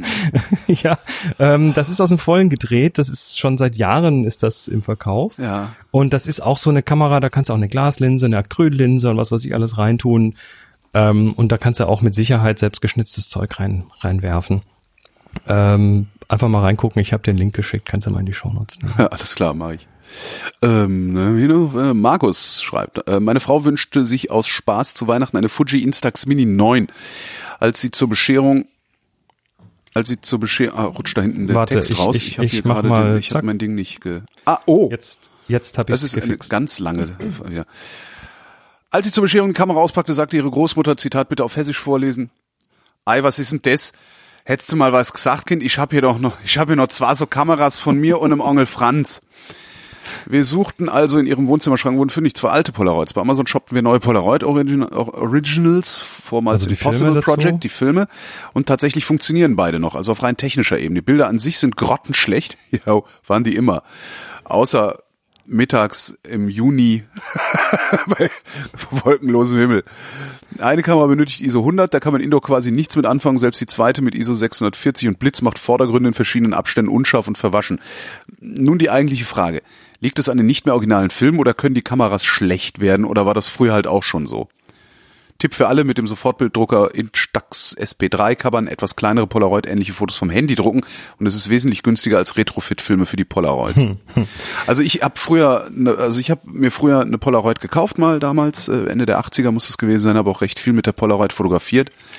Ähm, als ich damals beim Film gearbeitet habe, Anfang der 90er Jahre, ähm, sind die ganzen äh, Anschlussfotos, also es gibt den Beruf des Continuity, das ist jemand, der oder die steht die ganze Zeit am Drehort, notiert peinlich genau, wer was wann wirklich gesagt hat, weil Drehbücher sind meistens anders, als und, was geredet und wird. Aber die Armbanduhr links oder rechts hatte. Armbanduhr links, rechts, Auftritt von links, rechts, Krawatte, Sog und so weiter und da machst du auch unendlich viele Polaroids und das war immer irgendwie Matsche. Also ich habe ja, das liegt aber so ein bisschen, bisschen an den Kameras. Ja? Es liegt ein bisschen auch an den Kameras. Also äh, und, und zwar da natürlich die Frage, wie die fokussieren. Polaroid war immer fokuskritisch, weil du hast ja ein großformatiges Bild. Du machst ja auf dieses große Format. Stimmt, das ist ein riesen Negativ. Stimmt. Ist es ist ja das Negativ-Positiv ist ja das gleiche. Das heißt auch durch die große Fläche ist es eigentlich ein Großformatbild und damit hast du natürlich, was die Schärfentiefe angeht, möglicherweise ein Problem, weil du musst genau fokussieren. Und die haben das teilweise gemacht über diese Ultraschall-Fokusgeschichte, die mehr oder weniger schlecht funktioniert hat. Mhm. Dann gab es aber auch die SX70 zum Beispiel mit manuellem Fokus. Da konntest war, du also oben reingucken. Optisch einfach eine Augenweide, das Ding. Herrlich. Wunderschöne, mechanisch, ja, ja, optisch. Und äh, da kannst du relativ gute Bilder mitmachen. Ähm, dann musst du natürlich aber trotzdem mit ordentlichem Licht arbeiten, weil ja, je nach Kamera ist es halt, wie er schon sagt, ne, ISO 100 Indoor ist schwierig. ja. Ähm, ja. Also dieser, dieser Drucker, den er da empfiehlt, der kostet allerdings auch 180 Euro. Das ist, klar, ich Günstig meine, das ist, das nicht. 180, ja, Fuji aber 180, Instax? 180 Euro sind halt neun Polaroid-Filme für die große. Ja. Von daher ist es ja. wieder echt okay. Wobei, du musst den Drucker aber auch erstmal noch mit Filmen Stimmt, füttern. musst du auch nochmal füttern, dann kommst du wahrscheinlich nochmal aufs Doppelte. Was kostet? Acht, acht, acht Instax kosten, glaube ich, irgendwie neun oder zehn Euro oder sowas dann nochmal, ja. Ja, Instax ist der größte, ist der größte Cash-Kauf für Fuji seit Jahren. Echt? Die, die, machen mehr Geld mit Instax als mit ihren Digitalkameras. Krass. Hm. Ja, das ist krass. Instax ist, ist voll im Trend. Ja, ich habe auch so eine und das macht also halt dieses, Spaß, aber ja. diese Haptik doch vor allem bei den bei den Jüngeren, weil der, diese Haptik plötzlich, du hast ein Bild, ja. was du in die Hand nehmen kannst, ist ja. unheard of, ne? Das ist äh, tatsächlich so so ein Erlebnis, so ein Bild nicht irgendwo im, im digitalen Abgrund in der Cloud zu suchen, sondern hm. es an die Wand hängen zu können. Das ist für viele ein ganz ganz ja, von, von Leica gibt's ja auch eine Sofortbildkamera, die heißt Sofort. Sofort. das war wahrscheinlich auch nur gemacht, weil die Amis so auf Deutsch stehen, so, ey, cool, sofort. Und fotografiert auf Instax-Material. Ach, ah ja. ja das heißt, da fallen die, ah, okay, ich dachte, da fallen dann diese Winzdinger raus, weil das Blöde bei den, bei den Instax-Dingen ist, die sind so winzig, die Bilder, dass du, ja, na, die Instax Square ist größer, dafür wird Instax oder Fuji gerade von ähm, Polaroid verklagt wegen dem Format. Wir haben doch alle einen an der Waffel. Mal schauen, was da Letzte Frage für heute. Und letzte Frage in der Liste, das heißt, ihr seid eingeladen, weitere Fragen einzureichen, falls ihr Fragen habt. Und die kommt von Frank. Vielen Dank fürs Versauen, Holgi und Chris. Nein, Quatsch beiseite. Ich habe vor längerer Zeit, als man den Film noch zu Herrn Schmidt von Foto Borst um die Ecke brachte, mit leidenschaftlich mit meiner Praktika fotografiert und erst jetzt, wo ich im Ruhestand bin, mehr auf Reisen gehe, die Digitalfotografie für mich entdeckt. Systemkamera mit Reisezoom und mit ein paar alten adaptierten Festbrennweiten macht sich prima. Nun bin ich hin und her gerissen aufgrund der ganzen Spielereien, die alleine schon die Kamera selbst bietet geschweige denn von der Nachbearbeitung, die sich bei mir maximal aufs Zurechtschneiden konzentriert. Ich fotografiere nur im M-Modus, einfach aus Gewohnheit, also manuell, nutze auf Reisen aus Bequemlichkeit den Autofokus. Meine genutzten Einstellungen beschränken sich auf Blendezeit ISO, Autofokus manueller Fokus, Autofokus Area und Metering Mode, also äh, äh, Belichtungs, wie nennt man das? Belichtungsmodus. Belichtungsmodus, genau. Hm. Und ab und zu den Weißabgleich. Das Live-Histogramm ist auch nicht zu verachten. RAW habe ich mir bisher erspart. Kürzlich entdeckte ich, dass ein Ding namens DRO auf Auto war. Schreckliche Vorstellung, dass alle meine bisherigen Fotos von einer Einstellung beeinflusst waren, die mir bisher gar nichts sagte. Und dann gibt's noch die unzähligen weiteren Spielereien. HDR-Effekte, Styles, Face Register, Tracking, Face Detection, Lens Compensation und vieles mehr. Nun meine Frage. Bin ich einfach zu sehr vom alten Eisen? Wo liegt die Grenze zwischen, ist das noch mein Foto oder das des japanischen Ingenieurs? Ist es heutzutage und mit den Möglichkeiten, die meine Kamera bietet, noch okay, so zu fotografieren, wie ich es betreibe? Ein paar der digitalen Features nutzend und den Rest getrost ignorierend? Letztendlich ist es wahrscheinlich eine persönliche Entscheidung, doch irgendwie suche ich Absolution für meine neue alte Fotografie. Ich, ich erteile dir hiermit die volle Absolution. Ich auch. Ich, ich finde ja das sehr herzerfrischend. Ich habe ja eben gesagt, ich hätte halt gerne so eine Leica, damit ich Genau. Das, ne? schau, schau, also, also lieber, lieber Frank, äh, du wirst ja wahrscheinlich ab und zu mal an Word oder sonst äh, eine Textverarbeitung sitzen und auch da wirst du wahrscheinlich nicht mehr als drei bis vier Funktionen verwenden, wo das Ding ungefähr 500 Sachen kann. Ähm, mit, mit deiner Kamera ist das genauso. Die Marketeers, die müssen halt tolle Features haben, damit sie die genau. Dinger verkaufen können und letztendlich äh, finde ich mich selber immer wieder, dass ich manuell belichte, ja. dass ich manuellen Fokus benutze, dass ich den ganzen HDR-Kram und was die Kameras sonst noch heute automatisch machen, ja. einfach ignoriere, genau. ausschalte, weil es mir im Weg ist oder weil es mir auch die Kontrolle nimmt. Das ist ja so ein Ding. Du hast sogar beim Weißabgleich, ne, die Kamera nimmt dir die Kontrolle ab, macht ihr Ding und das macht sie in 90 Prozent der Fälle wahrscheinlich richtig, mhm. aber in 10 Prozent macht es falsch. Manchmal macht es immer falsch, äh, nämlich so, wie du es nicht möchtest. Und insofern, du bist, äh, du bist vielleicht ein nicht mehr ganz jüngerer Jahrgang, aber du machst da nichts falsch, sondern nutzt die, die drei Features, die für dich wichtig sind, oder vier oder fünf. Und lass den anderen, lass die ganzen Effekte einfach aus, die machen nicht, machen nicht bessere Fotos. Ja. Ja. Ja, also das, ja, mit Punkt. Amen. genau. Wir haben noch drei äh, Bilder anzugucken. Drei Bilder haben wir auch noch anzugucken. Ne? Heute machen wir ziemlich lange, oder? Oh, ja, naja, macht ja nichts. Also ich habe ich hab, ich hab Zeit. Das ich habe Zeit bis gut. halb vier. Dann ist doch ähm, gut. Ich habe und wir haben tolle, wir haben Mengen Bilder. Wir haben 35, 36, 34 Bilder haben wir bekommen. Eigentlich könnten wir mal eigentlich mhm. könnten wir mal irgendwie eine, eine, eine öffentliche Veranstaltung mit den Bildern machen, die uns zur Bilderschau insgesamt so eingereicht worden sind. Eine öffentliche Veranstaltung. Ja, eine Dia-Abend. Ein Dia-Abend. Dia-Abend mit Chris und Holgi. Hey, du, ich kann jetzt toll Video streamen hier. ähm, da machst du, da machst du, äh, nee, ohne Scheiß. Dann brauchst du halt auch noch eine Kamera. Ja, habe ich ja. Ich habe ja diese, diese YouTuber-Kamera mit diesem absurden Weitwinkel. Das ist okay. Ich blende dich dann in so einem Fenster ein und dann haben wir ein großes anderes Fenster und das sind dann die Bilder und dann gucken wir die an und besprechen die. Dann machen wir, das ist eine schöne Idee. Müssen wir mal gucken, wie das technische Setup aussieht. Das können wir ja das müssen wir, das kriegen ja, wir irgendwie hin. Das schaffen wir müssen wir jetzt nicht Chor am Publikum machen. Du hast drei Bilder ausgesucht.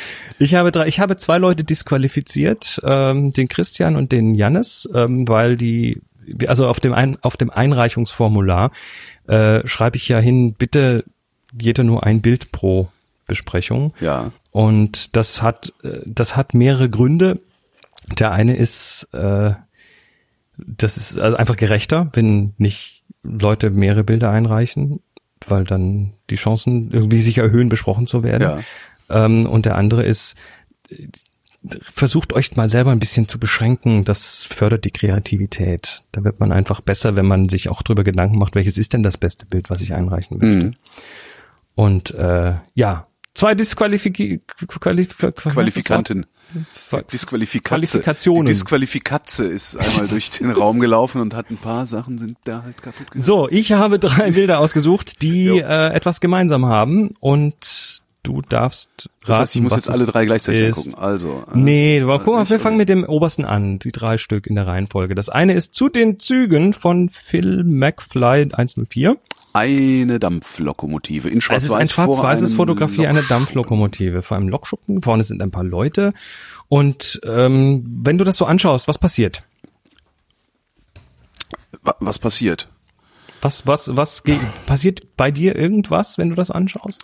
Na, also ich hatte so ein ja, wenn ich das anschaue, also wir sind letztes und vorletztes Jahr sind wir Dampflok gefahren ähm, und ich habe da auch reichlich Fotos gemacht und habe mich immer sehr geärgert, dass ich das ist irgendwie, dass man Dampfloks nicht so richtig fotografieren kann. Das ist schwierig wegen Hintergründen. Und so wegen Zeug, Hintergründen ja. und auch wegen der schieren Größe. Also es ist halt, als würdest du an einem Haus vor einem Haus stehen und nach oben fotografieren. Das funktioniert auch nie so richtig. Das ähm, ist ja auch so. Und ich habe gerade bei dem Bild gedacht, oh, gar nicht schlecht, aber auch irgendwie ein komischer Winkel und mhm. habe mich an meine Dampflok-Fotoversuche erinnert. Ja. Also bei mir ist Folgendes passiert. Ich sehe dieses Bild und dadurch, dass das ein Schwarz-Weiß-Bild ist, was auch noch so in den, in den Höhen, also im Himmel und so ein bisschen ausgewaschen ist mhm. nach hinten, ähm, habe ich erstmal so den, das Gefühl gehabt, oh, das ist ein historisches Bild. Ach, nee, das da ist mir überhaupt mir nicht. Im Kopf war erstmal so, oh, das ist ein altes Foto weil nee, das, das auch von der Anmutung her so ein bisschen rüberkam. Hatte ich, hatte und ich dann habe ich die zwei Personen links vorne gesehen mit bedruckten T-Shirts und so, aber nee, die sind doch eher ja. kontemporär. Also da habe ich, da habe ich so dazu, dazu geflippt. Da ist plötzlich so, das Foto hat sich plötzlich in meiner Wahrnehmung einmal komplett 180 Grad geändert. Das hat bei mir gar nicht. Also was wahrscheinlich daran liegt, dass ich kürzlich erst vor einer Dampflok gestanden Wahrscheinlich, habe. wahrscheinlich. Also das war, das war, das war, deshalb fand ich das ganz interessant. Und ich vermute mal, dass du die, diese Lok wirklich richtig gut fotografierst, wenn du ungefähr auf Höhe dieses, äh, dieser umlaufenden Schiene dich befindest. Muss ein bisschen höher sein. Also höher, auf, ja. auf, halber Höhe kommt die meistens besser. Ja. Und dann kommt sie natürlich besser, wenn, wenn, wenn der Himmel dahinter schön ist. Hier haben wir nur einen grauen Himmel. Ja. Dann kommt sie natürlich noch viel geiler, wenn sie gerade fährt und irgendwie der Dampf oben rausquillt und so. Und das, ja. Aber das, also der, der, dieser, dieses, uh, Huch, ich habe so ein Huch gehabt bei dem Bild. Nach, wow, nach ein, klick, mal, Sekunden. klick mal eins weiter. Da ist auch noch nach eine rechts. sehr geile Dampflok, also auch so mit so windschnittig und so. Mm, das, oh ja, oh, das ist so, das ist so, da kommt doch gleich Kraftwerk. Interessant, da würde äh, mich jetzt aber mal interessieren, also das finde ich wesentlich beeindruckender, wahrscheinlich von der Technik her. Da wüsste ich jetzt gerne mal, warum hat, äh, äh, äh, wer, wer war das? Phil McFly heißt er. Warum hast du ausgerechnet dieses Bild ausgewählt? Das würde mich interessieren. Hm. Vielleicht schreibt da was in die Kommentare. Ja. Schade. So, zweites Bild. Zweites Umeda Bild. von Gregor Schumacher. Umeda. Rolltreppe zur Aussichtsterrasse Umeda. Skybuilding in Osaka. Geiles mhm. Bild. Das ist einfach so eine Zentralperspektive, eine Rolltreppe hoch, ähm, ein, ein unendlich scheinender Tunnel. Äh, am Ende des Bildes, also da, wo die Linien zusammenkommen, steht eine Person auf der Rolltreppe. Und auch da hatte ich ein Hoch, ein Flip, weil ich zuerst das als waagerechten Tunnel wahrgenommen habe.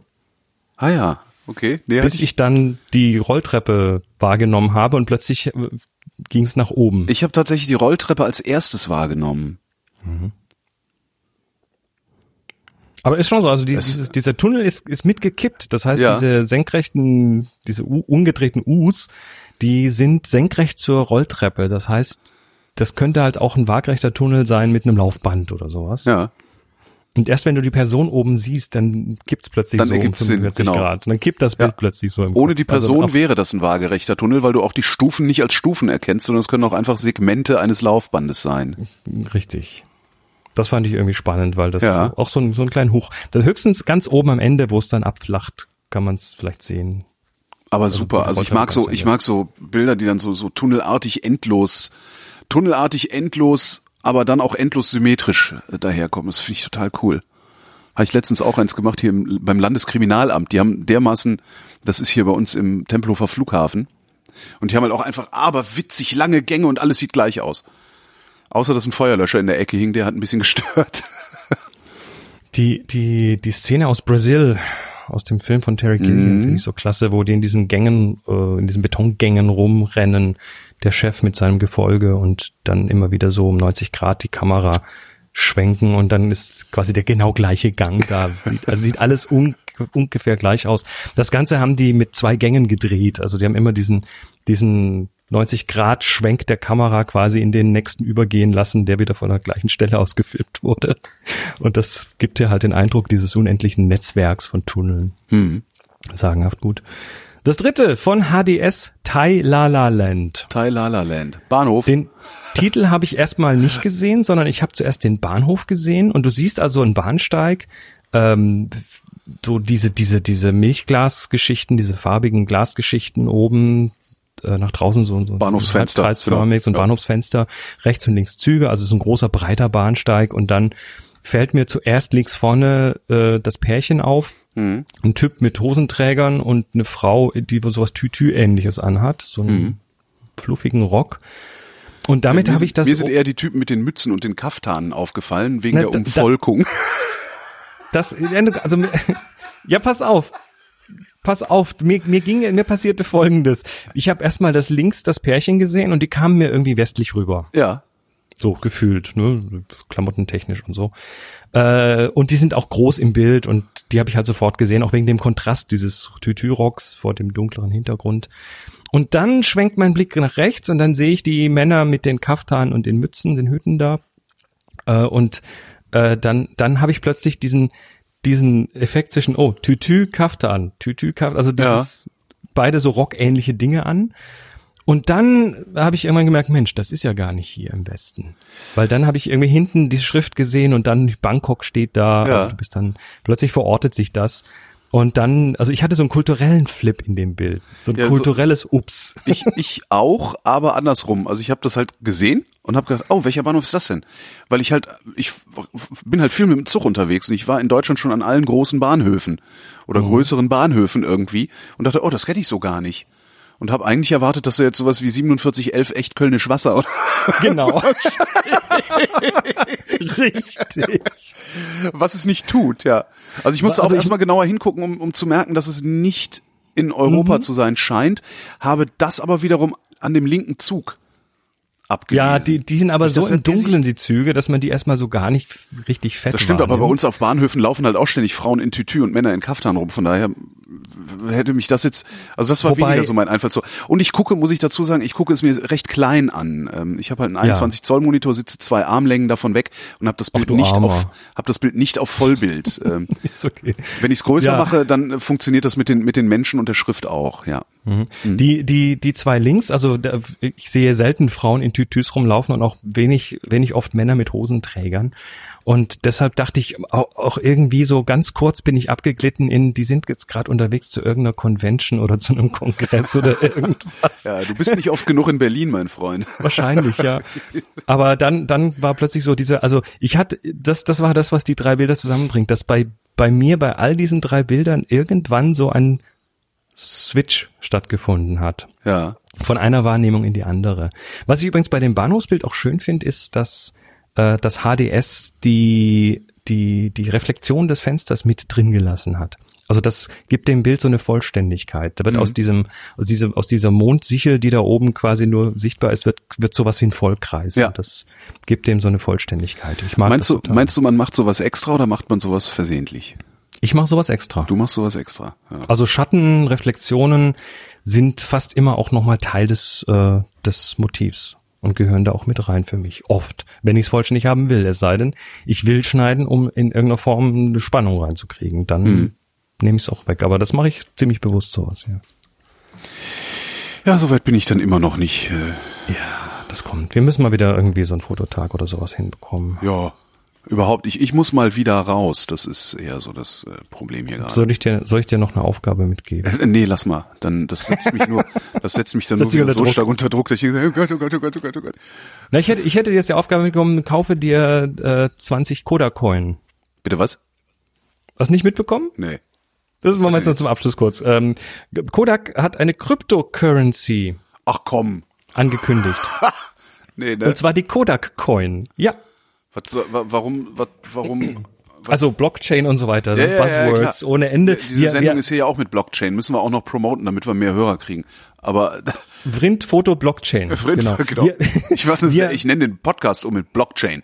Genau. Du kriegst es sofort, da gehen deine Aktien um 10% hoch, Genau. mindestens. Die Vrindaktie. Ähm, das ist dann übrigens bei Kodak auch passiert. Die Aktien sind gestiegen. Ach, komm. Ähm, ja, jetzt pass auf. Also Kodak, Kodak äh, hat angekündigt mit, ähm, also äh, wir nehmen das jetzt ja so Ende Januarisch auf. Wann du die Sendung rauslässt, wissen wir nicht. Anfang aber Februarisch. äh, jetzt so Anfang Februarisch kommt die Kodak Coin raus. Das ist nicht Kodak selber, sondern Kodak ist ja auch mittlerweile sehr toll im Lizenzen verticken. Ja. Also, dass sich jemand eine Kodak-Lizenz kauft und dann darunter was macht. Und das ist auch eine Firma, die da quasi sich Kodak One nennt, das Kodak-Logo verwenden darf und die Marke.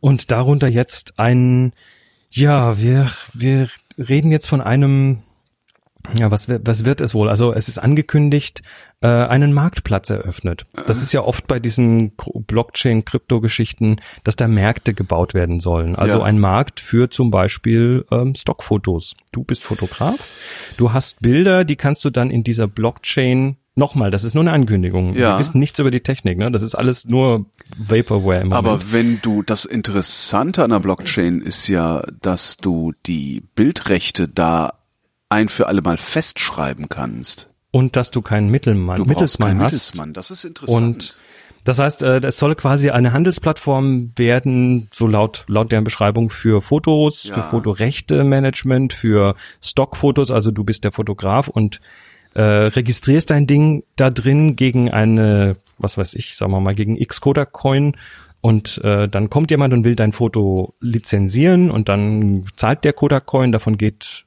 irgendwie ein Teil an dich und ein Teil an die Miner und so weiter. Das ist jetzt nur mal so meine Interpretation dessen. ja. Ähm, und das wäre dann so ein selbstregulierender Markt in irgendeiner Form. Wie das funktioniert und wie die das machen wollen, da gibt es leider nicht viele Informationen Aber so von- zum von der- Aufnahmezeitpunkt. Prinzipiellen Idee her ist es keine schlechte. Wahrscheinlich haben sie es wieder mit viel zu viel Getöse angekündigt, Natürlich. anstatt erstmal ein Proof of Concept zu bauen. Nee, sie haben kein Proof of Concept, sie haben nichts, was, was sie vorzeigen können. Sie haben momentan nur bla.